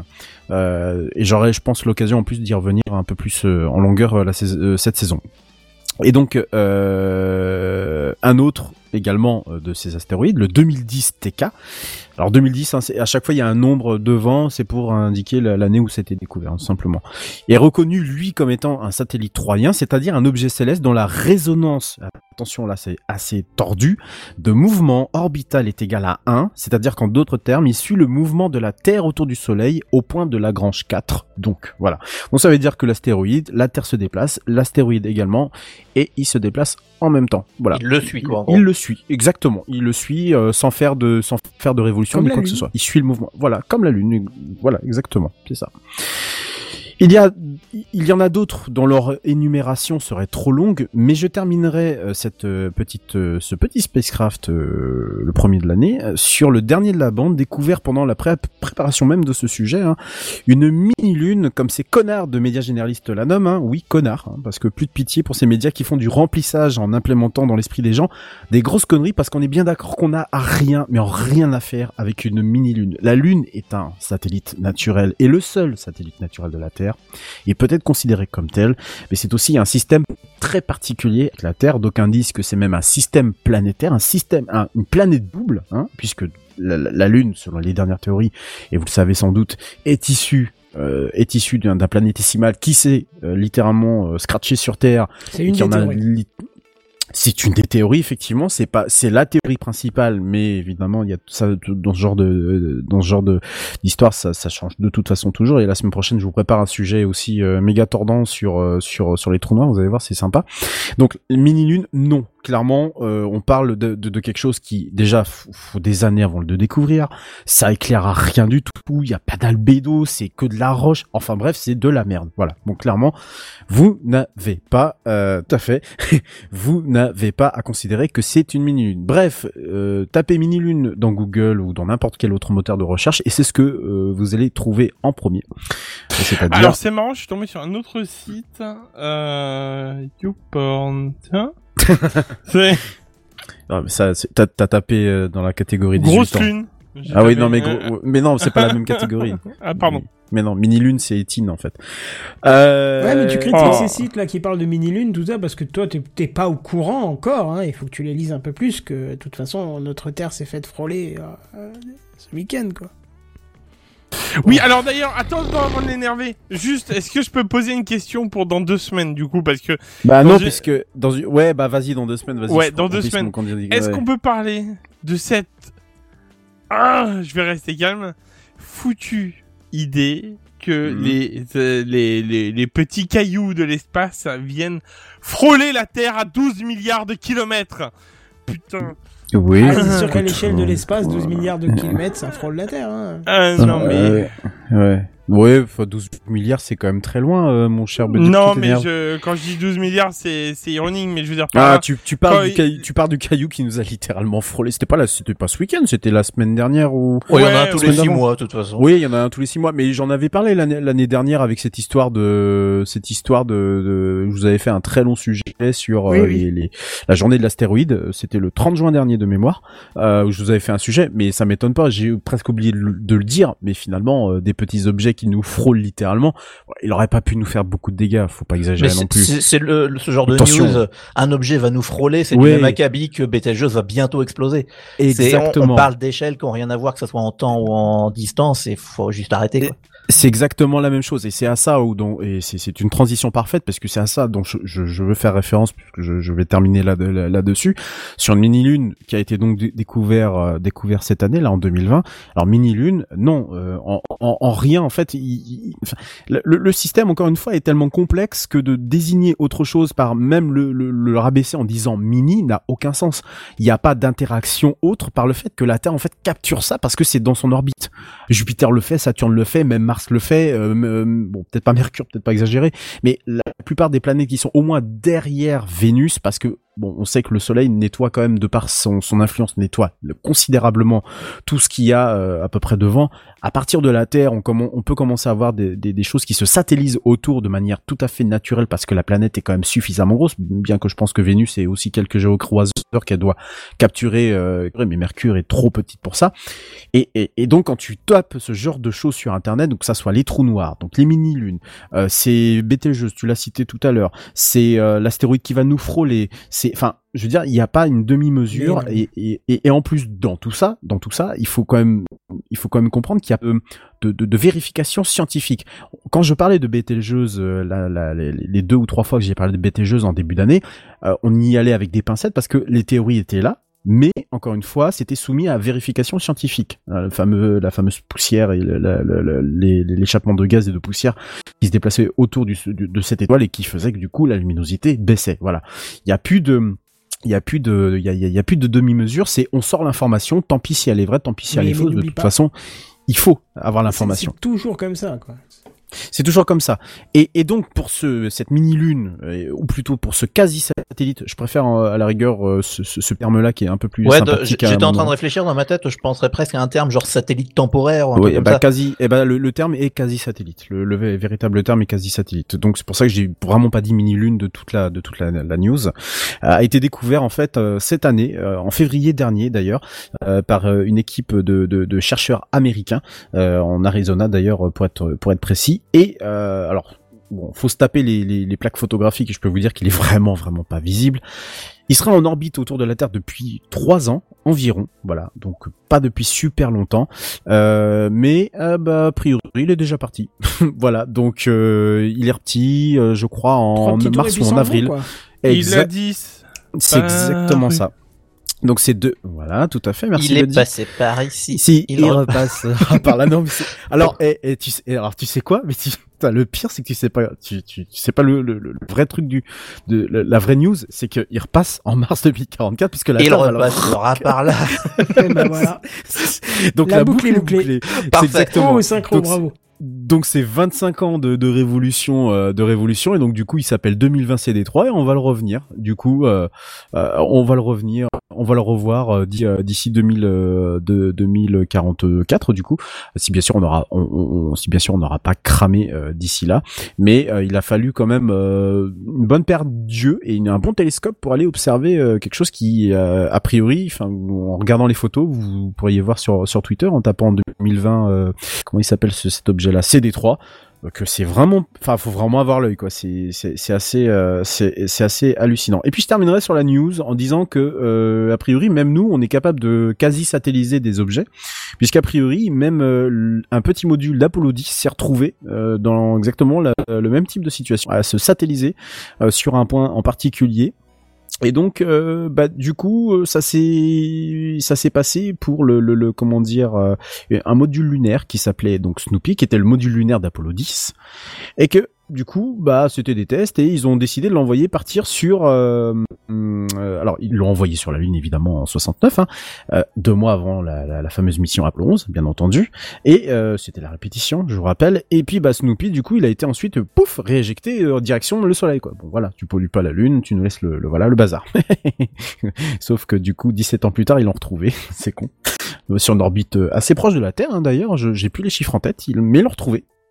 Et du coup, bah, il s'est satellisé autour de, autour de la Terre. Mais euh, bon, finalement, vu la poubelle spatiale qu'on se tape au-dessus de nos têtes, je peux vous dire que on Ça a est. pu changer euh, grand-chose. non, ça a pu changer grand-chose et que finalement, le moindre dé- débris, on peut le considérer comme étant une mini-lune, n'est-ce pas, messieurs les médias? Donc euh, voilà, merci Buddy pour ta question, du coup. Euh, mais je ne peux que te répondre de la sorte, donc oui et non. Voilà, tu te contenteras de ça et ça fera 72 euros, bien sûr, puisque la consultation n'est pas. Tu prends la carte vitale ou pas? Absolument pas. Tu te tapes le papier, tiens, toi qui es connecté, bah voilà. Tape-toi Hmm. le papier à l'ancienne, tu vois, rempli, puis tu le renvoies par la Non. poste. Mais si, si, bien sûr que si. Moi, je te dis que tu le renvoies par la poste. désagréable. Je te colle le timbre si tu veux. je suis gentil. Non, c'est bon, ça, je vais m'en occuper. Bisous. J'aime lécher le timbre. Bon, très bien. Du coup, tu lècheras le terme de qui tu veux. Hein J'allais dire, après avoir parlé de ta lune pendant autant de temps, c'est dangereux quand même. Hein. du coup, ce que je vous propose, c'est qu'on bascule sur le dernier module de cet épisode, euh, qui se trouve être les news en bref. Et là Ah. aussi, dernière partie de la petite surprise de ce début euh, de rentrée, nous avons abandonné le jingle et c'est quelqu'un qui le fait pour nous. Hein? Attention, tendez les oreilles, c'est parti. Alors comme les co-animateurs ne supportaient plus l'ancien jingle des news en bref, alors bon bah j'ai décidé de le refaire pour eux. Alors attention, c'est parti. c'est les news en bref. Benji. Bravo. Bah, Alors là, fallait je, sais que c'est à moi, mais je suis sans voix après ce jingle. Il a un petit côté Bruce Willis quand même. Hein. Ouais. Ouais, j'avoue, C'est vrai. propre. hein. Avoir embauché Pa- Patrick Pauvet, c'est quand même sympa. Ouais, j'aurais bien voulu, mais Enfin, ouais, m- malheureusement, Malheureusement, on- bah, sait bien oui. qu'il nous a quittés, mais ouais. le tarif de sa chimio était trop cher pour moi. Mais c'est une tout très belle voix. Oh, c'est ça. Je pense Oh qu'on la aura l'occasion de réentendre euh, Bruno, euh, puisque euh, déjà je recommanderais des choses et j'aimerais beaucoup euh, l'inviter une fois pour qu'il nous parle au moins de, du service, 5 euros, et puis peut-être aussi de son métier, ça pourrait être sympa. J'avoue. Oui. Bref, on se la refait. Benji. Et oui, et payer ses impôts en crypto-monnaie sera bientôt possible. En France? Au Alors non, pas encore en France. Euh, c'est pas complètement chez vous, c'est pas Oh, complètement chez moi non plus. C'est dans le canton suisse de Zug, parce qu'il n'y a pas de Zug. raison. euh, Ah, Du- Ah, Tsouk, tsouk, Alors, ça, de quoi? Tchouk, Zug. Alors en allemand, vous l'écrivez Z-U-G. Hein. Il y a trois Kleine lettres. Oui, mais Voilà. tu dirais plus. Zug. Ouais, bon, alors on est soit dans le train, soit dans le bon endroit. C'est c'est à voir. Mais enfin, admettons, je parle pas bien allemand. Le Euh, souk, c'est ailleurs. Exactement. Mais voilà, donc je vous ramène une petite news helvétique parce qu'il n'y a pas de raison puisque je viens de, de Suisse, je vous ramène un peu de- oui. d'actualité. Oh, Ramène-nous du helvétique, vas-y, vas-y. ça, ça sent bon le chocolat Hype. euh, Hype-moi, hype-moi. et le fromage fondu. Ah, vas-y, vas-y. Donc voilà, donc c'est dans le canton suisse de Zug. À partir du 1er février 2021, il sera possible de régler ses impôts en bitcoin ou en ether. Ah bah ça c'est classe. Ah, ça c'est pas Bah, mal. quoi ça sert? Alors, bah, ça sert à payer ses impôts, euh, Ah, le- les impôts du, de, de l'État, donc euh, de, de- du canton. euh, je- juste pour- très rapidement, la Suisse c'est un État fédéral où chaque canton est en fait un État, comme les États-Unis ou l'Allemagne. Et euh, bah, ce mode de paiement va être ouvert donc à partir de la, j'allais dire de la saison prochaine. Je sais pas si on parle de saison en impôts, mais en, en tout cas, c'est une course à celui qui va payer le C'est quoi C'est impôt 2021 Uber Eats un truc Exactement. comme ça, ouais, bah, tiens, je vais rester sur saison, c'est très bien. Donc à partir de la saison prochaine, il- on pourra payer ses impôts, euh, donc qu'on soit professionnel ou particulier, et en dessous d'un plafond de 100 000 francs, donc qui, qui fait euh, 92 000 euros pour le dire en Ah français. oui, D'accord. Euh, C'était déjà possible de payer ses impôts et taxes municipales dans la ville de Zug, qui est la capitale du canton du même nom, depuis 2016. C'est- Ah ouais. c'était un grand un, un- pionnier de, de- dans, dans ce type de Donc c'est que ça marche. C'est c'est quoi Benji? C'est la Suisse, euh, la Suisse allemande? On est dans la Suisse allemande, Ah, la. Suisse centrale. On est en- Ouais, au sud de. Zurich et à l'est de Lucerne, par là. D'accord, très bien. Donc, euh, donc ouais, c'est, on, on est dans une région où le, le, le, le Bitcoin euh, est quand même pas mal utilisé. Et le même procédé existe déjà au, muni- au niveau municipal dans deux autres villes en Suisse qui sont Chiasso au Tessin et Zermatt dans le Valais. Mais il s'agit d'une première au niveau d'un État, puisque là maintenant c'est euh, tous les impôts du canton qu'on peut payer en, en crypto-monnaie. Bah écoute, c'est bien. Moi, je trouve ça assez, assez in- intéressant. Alors concrètement, ce mode de paiement va pas changer grand-chose parce que l'administration cantonale va convertir automatiquement les fonds en francs suisses pour euh, bah, parce que c'est la monnaie qu'ils utilisent. Et euh, techniquement, les paiements vont passer par l'intermédiaire financier qui s'appelle Bitcoin Suisse, qui est un pionnier de la crypto-monnaie dans le pays et qui, comme par hasard, a son siège à Zug évidemment, Bah Oh bah oui. ça alors. parce qu'il n'y a pas de raison. Euh, et de l'aveu même de l'administration, il s'agit d'une offre de niche évidemment, mais c'est un signal qui est lancé vers la Crypto Valley, qui est un écosystème d'entreprises et de start-up qui est présente dans la région, donc dans tout le, le centre de la Suisse, dit-il en donnant un grand coup de coude dans son micro. Euh, excusez-moi si vous l'avez entendu. Non, non. Euh, et euh, donc ce- cette crypto vallée, il y a plein d'entreprises, de startups qui bossent sur les crypto-monnaies et, euh, et du coup, bah, c'est pour attirer euh, ces gens qui travaillent avec de la crypto-monnaie euh, au jour le jour, qui viennent payer leurs impôts avec cette même crypto-monnaie, ce qui oui, peut être cool. logique. Et puis je trouve que c'est un pas vers la normalisation de la crypto-monnaie dans la vie de tous les jours. Bah carrément. Hmm. Donc voilà, affaire à suivre. Kenton. Et Apple qui va tenir une keynote le 15 septembre. Voilà. Pense qu'il n'y a pas plus à dire, c'est tout. Voilà. Bah j'ai J'ai une hâte. bière. Oh, pardon. Dis-moi. Non, je disais juste j'ai bien hâte de voir ce qu'ils vont sortir. Ouais, c'est le fameux iPhone 12 en théorie. Je sais pas, on verra. Non. C'est ce que disent les rumeurs, je crois, non Bah l'avenir nous le dira. Les rumeurs, je Oui. me base plus là-dessus. Quoi. Moi non plus. JNBR. Facebook Oculus tiendra une keynote le 16 septembre, axée donc sur la réalité virtuelle. Je vois pas ce qu'il y a à dire de plus. Mais on vous en reparle la semaine prochaine, fatalement. Bah évidemment, forcément. Est-ce que je peux me permettre juste de ré- réagir sur deux commentaires qu'il y a dans le chat? Bien sûr. Allez, puisqu'on était sur les impôts en crypto-monnaie, euh, Cowboy Étoile qui nous précise qu'en Estonie apparemment on peut payer ses impôts en Bitcoin, Ah, pas mal. et Bricolo et Mulot euh, qui, euh, un tout petit peu plus cynique, nous dit que la Suisse autorise les crypto-monnaies pour payer ses impôts, alors que la France autorise le paiement des impôts au bureau de tabac, marchand de journaux, cherchez l'erreur. Ouais, ouais. c'est pas faux. Ah, j'enchaîne, d'accord, pardon. Rescape. Ouais, l'enchaînement est moyen, moyen, Ouais, il mais faut bon. vraiment que je le, je le fasse. et oui. Euh, faille, une grosse faille dans TeamViewer, Oh, euh, oh. version 8 à 15.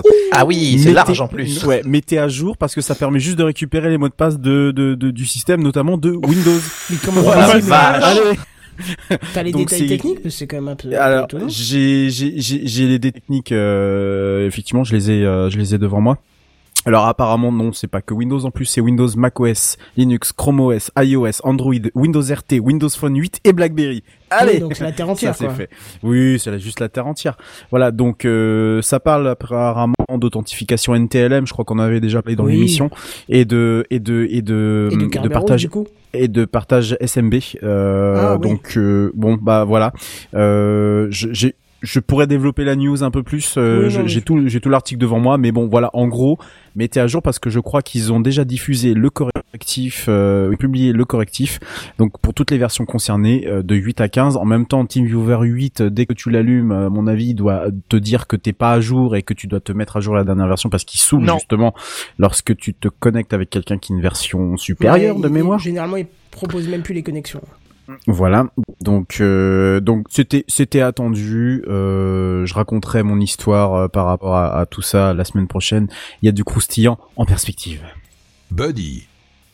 Euh, alors là, joyeux anniversaire. Après 10 ans, 10 ans sans mise à jour, Emule reçoit une mise à jour. Mais non. Pardon Oh, Mais il y a encore des choses dessus partagées. Oui, j'allais dire, il y a encore des serveurs, Alors, il y a encore dans, quelque chose. dans le doute de pas me, de pas vouloir me faire choper comme un pouilleux, euh, comme 10 personnes à Adopi, euh, eh ben, écoute, j'ai pas testé, mais en vrai, euh, du coup, c'est beau. Je trouve ça Mais- beau. Bah, tu Benji, sais, tu il y y a pas de serveur. Lego. Hein. Ouais, mais bon, dans, dans le doute, euh, tu sais, avec, euh, avec Emule, euh, même quand tu veux télécharger un truc légal, des fois, tu te retrouves Mais j'allais dire, de toute façon, il doit y avoir que des trucs Lego, parce que le dernier Mulan de 2020, ça m'étonnerait que quelqu'un ait osé le mettre sur ce truc. C'est clair. C'est Et pas puis, a- et puis il y a pas de serveur, c'est du peer to peer. Donc Ouais. voilà, pas de Euh, serveur non, central. Emule, je suis pas sûr. Hein. Non, non, Ah, il y a un serveur crois des que le serveurs. torrent, hein, je crois. hein. Ouais, ouais, Emule, Emule, t'as des serveurs, hein. Tu devais connecter à un serveur pour pouvoir aller chercher en peer-to-peer. Et Emule, t'as pas Emule, c'est pas c'est pas du peer to peer à la Ou base. c'était pas des serveurs qui permettaient Alors, en tout cas aux utilisateurs de se retrouver, Bah je alors. sais pas quoi. Si, Bah. c'est du peer-to-peer, mais d'abord, tu devais te connecter à un serveur. Oui, oui, c'est ça. Tu devais avoir des, Mhm. des, des serveurs pour avoir les ressources. Ah T'avais ouais. t'avais même des serveurs anglais pour aller chercher des films en anglais, des, des, Bah, serveurs français. Rappelle-toi ouais. le fameux euh, serveur euh, Razorback. Euh, Mhm. Ils avaient fait une grosse, grosse news quand ils ont été chercher le serveur euh, chez les mecs qui hébergeaient. Enfin, les serveurs Mhm. chez les mecs qui hébergeaient, ils avaient fait une grosse news comme quoi ils avaient fait une descente, qu'ils allaient choper tout le monde, foutre des Ouais, procès ouais, à ouais. toutes les personnes qui étaient dessus. Et euh, bah tout de suite, t'as les mecs de, de, de Razorback qui ont dit ouais ouais bah ils peuvent dire ce qu'ils veulent parce que nous tout était stocké en RAM et quand ils ont éteint les machines bah il y a tout qui s'est effacé quoi. Oh, c'est moche. Eh oui, Ah, tu vois, donc c'était la Effectivement, c'est con. ça, c'était la, c'était le, c'était un sacré buzz à l'époque, quoi. Les, les gendarmes C'était et beau les ce qu'ils avaient fait les kékés et ils sont ridiculisés comme des vieilles merdes, quoi. Donc c'était, c'était assez drôle. Mais Enfin bon, tout ça pour dire que euh, grâce au confinement, quand même, parce qu'il faut le donner, c'est grâce au confinement qu'Emule a eu le droit à sa mise à jour. Ouais, il fallait vraiment qu'il se fasse vraiment chier, quoi. Ah oui, Ouais, c'est- clair. Je j'avoue. veux, je veux bien le dev. Oh putain, ça fait 10 ans, qu'est-ce que je peux faire? Ouais, c'est Euh, ça, quand oh, t'arrives à une faire à les tâches jour. que t'avais prévu de faire Ouais, il y a 10 ans, c'est que vraiment t'en as, t'as vraiment rien d'autre à foutre. c'est que t'as fini Netflix. Euh, Ah, oh putain, dur. Euh, là, euh, Oh, pardon, je pensais que t'avais terminé. Non, non, vas-y. Et puis alors dernière euh, dernière information euh, à destination surtout des, des administrateurs système que certains sont en- dans, dans- certains d'entre nous sont euh, Ubuntu 20.10 donc la, la dernière version qui va sortir d'ici octobre euh, prochain euh, pourra se connecter directement à Active Directory à l'installation. Ça, Ça, c'est une tellement bonne nouvelle. Ah oui. Maintenant, j'espère que toutes les déclinaisons light basées sur Ubuntu, c'est les petits Linux tout légers, feront de même parce que ça va être euh, de la de juste euh, ouais. Alors, Alors, est-ce c'est que une- j'ose poser la question comment on faisait avant du coup? Est-ce qu'il Bah, fallait créer après. un compte et tout faire après? Ben, tu c'était voilà, c'était après l'installation. C'était après Ouais, l'installation et c'était c'était c'était moins moins moins bien intégré en fait que ça. Et là là ça sera intégré. Alors chose assez rare quand même, c'est que ça c'est une fonctionnalité qui est venue euh, euh, qui est qui est qui est venue pendant une période qu'on appelle le feature freeze pendant laquelle la distribution est en état bêta donc doit être testée puisque là on est en septembre et que la la la, la 20.10 va sortir donc euh, le mois prochain en octobre en, octobre. Et euh, donc il y a une période pendant laquelle on gèle totalement la mise à jour des paquets. Et surtout on gèle euh, enfin, c'est pas la mise à jour des paquets mais euh, si si en fait si. Mais aussi on gèle l'ajout de fonctionnalités. Donc on rajoute plus rien. Et donc ils ont rajouté ça au dernier moment Et puis bah du coup on va pouvoir euh, se connecter à un compte AD directement depuis Ubiquiti qui est hâte. donc le, le, le, nom de l'installeur pardon d'Ubuntu. Donc euh, il y a juste une cage à cocher, à cocher pardon.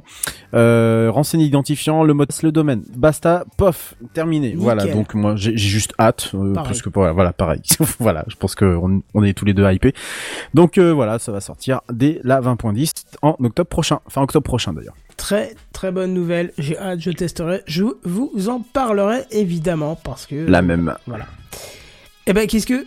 Qu'est-ce Oh Oh, mais quel est Ah, mais Oh ça y est, ah bah c'est terminé. Mais et monsieur puis, Bière, vous entendez Oh. ça au loin Oh, que. Ouais, regarde, il bug d'ailleurs. et puis, ouais, et puis à l'heure en plus. Putain, il est 22h57. C'est Oh ça. là là, C'est ça. quel génie. Oh là là, ça annonce une année parfaite.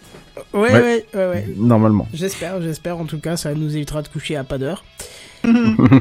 En tout cas, ça nous a fait plaisir de revenir en cette début Oui. de saison 9. Hein, euh, Ouais. Ouais. Encore un an à tenir et on sera à 10 ans de TechCraft. Ça sera quand même pas mal, ça dit donc. Hein. C'est c'est- grave. Oui, ouais, avec surtout- Benzen. Avec annonce. ouais. Non, mais surtout ça annonce une grosse stuff. Vous êtes au courant, les mecs Ah oui, il faudra Évidemment. une grosse stuff, effectivement. Évidemment, c'est Benji qui va nous inviter parce que moi j'ai hâte de revenir en Suisse. Je veux aller en Suisse. Je veux revenir à la Suisse. Pourquoi je suis pas en Suisse Oh, bah ça va s'arranger, hein, y a pas de souci. Ah, mais- Faut espérer J'espère que les frontières restent ouvertes et puis qu'ils jouent pas trop aux idiots, Oh, hein, putain, que j'avais oublié ce virus. on, on connaît le, voilà. Mais Oui. non, moi c'était une, une très belle émission, je suis bien content pour ma première. Oui, c'est vrai Ça qu'on s'est bien passé. Bien. Bah écoute, moi j'ai bien aimé, j'étais j'étais content de ma, ma petite news, malgré les, les pages et les pages que j'ai écrites, j'ai réussi à la faire à peu près vite. Ouais, c'était très bien. Et très puis- bon timing pour une première, franchement, bravo. Eh Ah bah, ben, merci. pe- puis merci à vous de m'accueillir, euh, parce que je- j'en profite pour remercier toute l'équipe qui a, qui a été formidable avec moi et qui a su m'accueillir de façon très sympathique. C'était un plaisir pour nous. vraiment. Avec plaisir. Avec grand Non, plaisir. non, non, non, Benji, je te chie à la gueule, mais c'est pas grave. Euh, Eh ben moi aussi Mais affectueusement Oui, bisous. Non, mais euh, oui, oui, alors juste une petite remarque, Benji, parce que je je je je, je sais qu'il y a des gens qui peut à qui ça pourrait tiquer euh, les 90 et les Non, il n'y a 70. pas de ça. Nous, on en a discuté avec Benji. Et il continuera Oh, avec les Zef. 90 et les comme et ce que veut. tu veux. Parce que Ah ben moi ça me dé- moi ça me dérange pas encore une fois c'est eux qui Les ont tout à, fait, 70. tout à fait raison hein. nous on 40. est encore dans les mais 30. euh, voilà bon c'était Ouais, en fait, on, on s'était vaguement mis d'accord avec Anton que je faisais pas trop d'efforts, et puis qu'après tout, sur Internet, tout le monde est habitué à tout voir. Vous regardez bien des vidéos du Grand JD qui dit la même chose parce qu'il habite à côté de chez moi. Mm. Enfin, pas physiquement, hein, je le connais pas. ah Mais- moi je dis pas ça pour moi je dis ça pour les les condos euh, pour les auditeurs hein. Moi, non, a bah voilà, on s'est euh, dit que, on s'est dit qu'il y avait pas d'effort ah particulier à faire. très donc, bien Bah, bah, eh bah, voilà, très bien t'as pas tout à fait raison tout à fait raison Benji allez Bref, en tout cas, c'était un très bon épisode. On Mm. espère vous fidéliser pour les prochains qui vont être aussi sympathiques. Euh, en espérant vous revoir la semaine prochaine. On se retrouve euh, tout. Bah, tu, on va quand même de- demander où est-ce qu'on te retrouve, Benji, vu que tu es le dernier arrivant. Et puis après, nous, on fera le truc standard. hein. Bah écoute, euh, moi Benji, donc c'est Benji Magie, B-E-N-J-M-A-G-I-E. Euh, c'est mon pseudo à peu près partout, Twitter, Instagram, tout ça. Il y a des fois un point entre le entre Benji et Magie, des fois pas, mais normalement on me trouve à peu près partout. Bah écoute, de toute façon, on fera la mise à jour euh, dans 10 ans du site, hein, puisque je suis vachement réactif là-dessus. Ah, ouais. Eh Bah, pour les 10 ans. Pour les 10 ans. Voilà, c'est ça. Ah on retrouvera toutes les infos là-dessus. Mais en attendant, si vous nous voulez, si, si vous voulez nous retrouver, c'est pas un problème. Vous allez sur techcraft.fr ou sinon vous vous branchez dès jeudi prochain dès 21h sur le live de Techcraft. Et en attendant, on vous dit à plus. Bye bye. Ciao. Bye bye. salut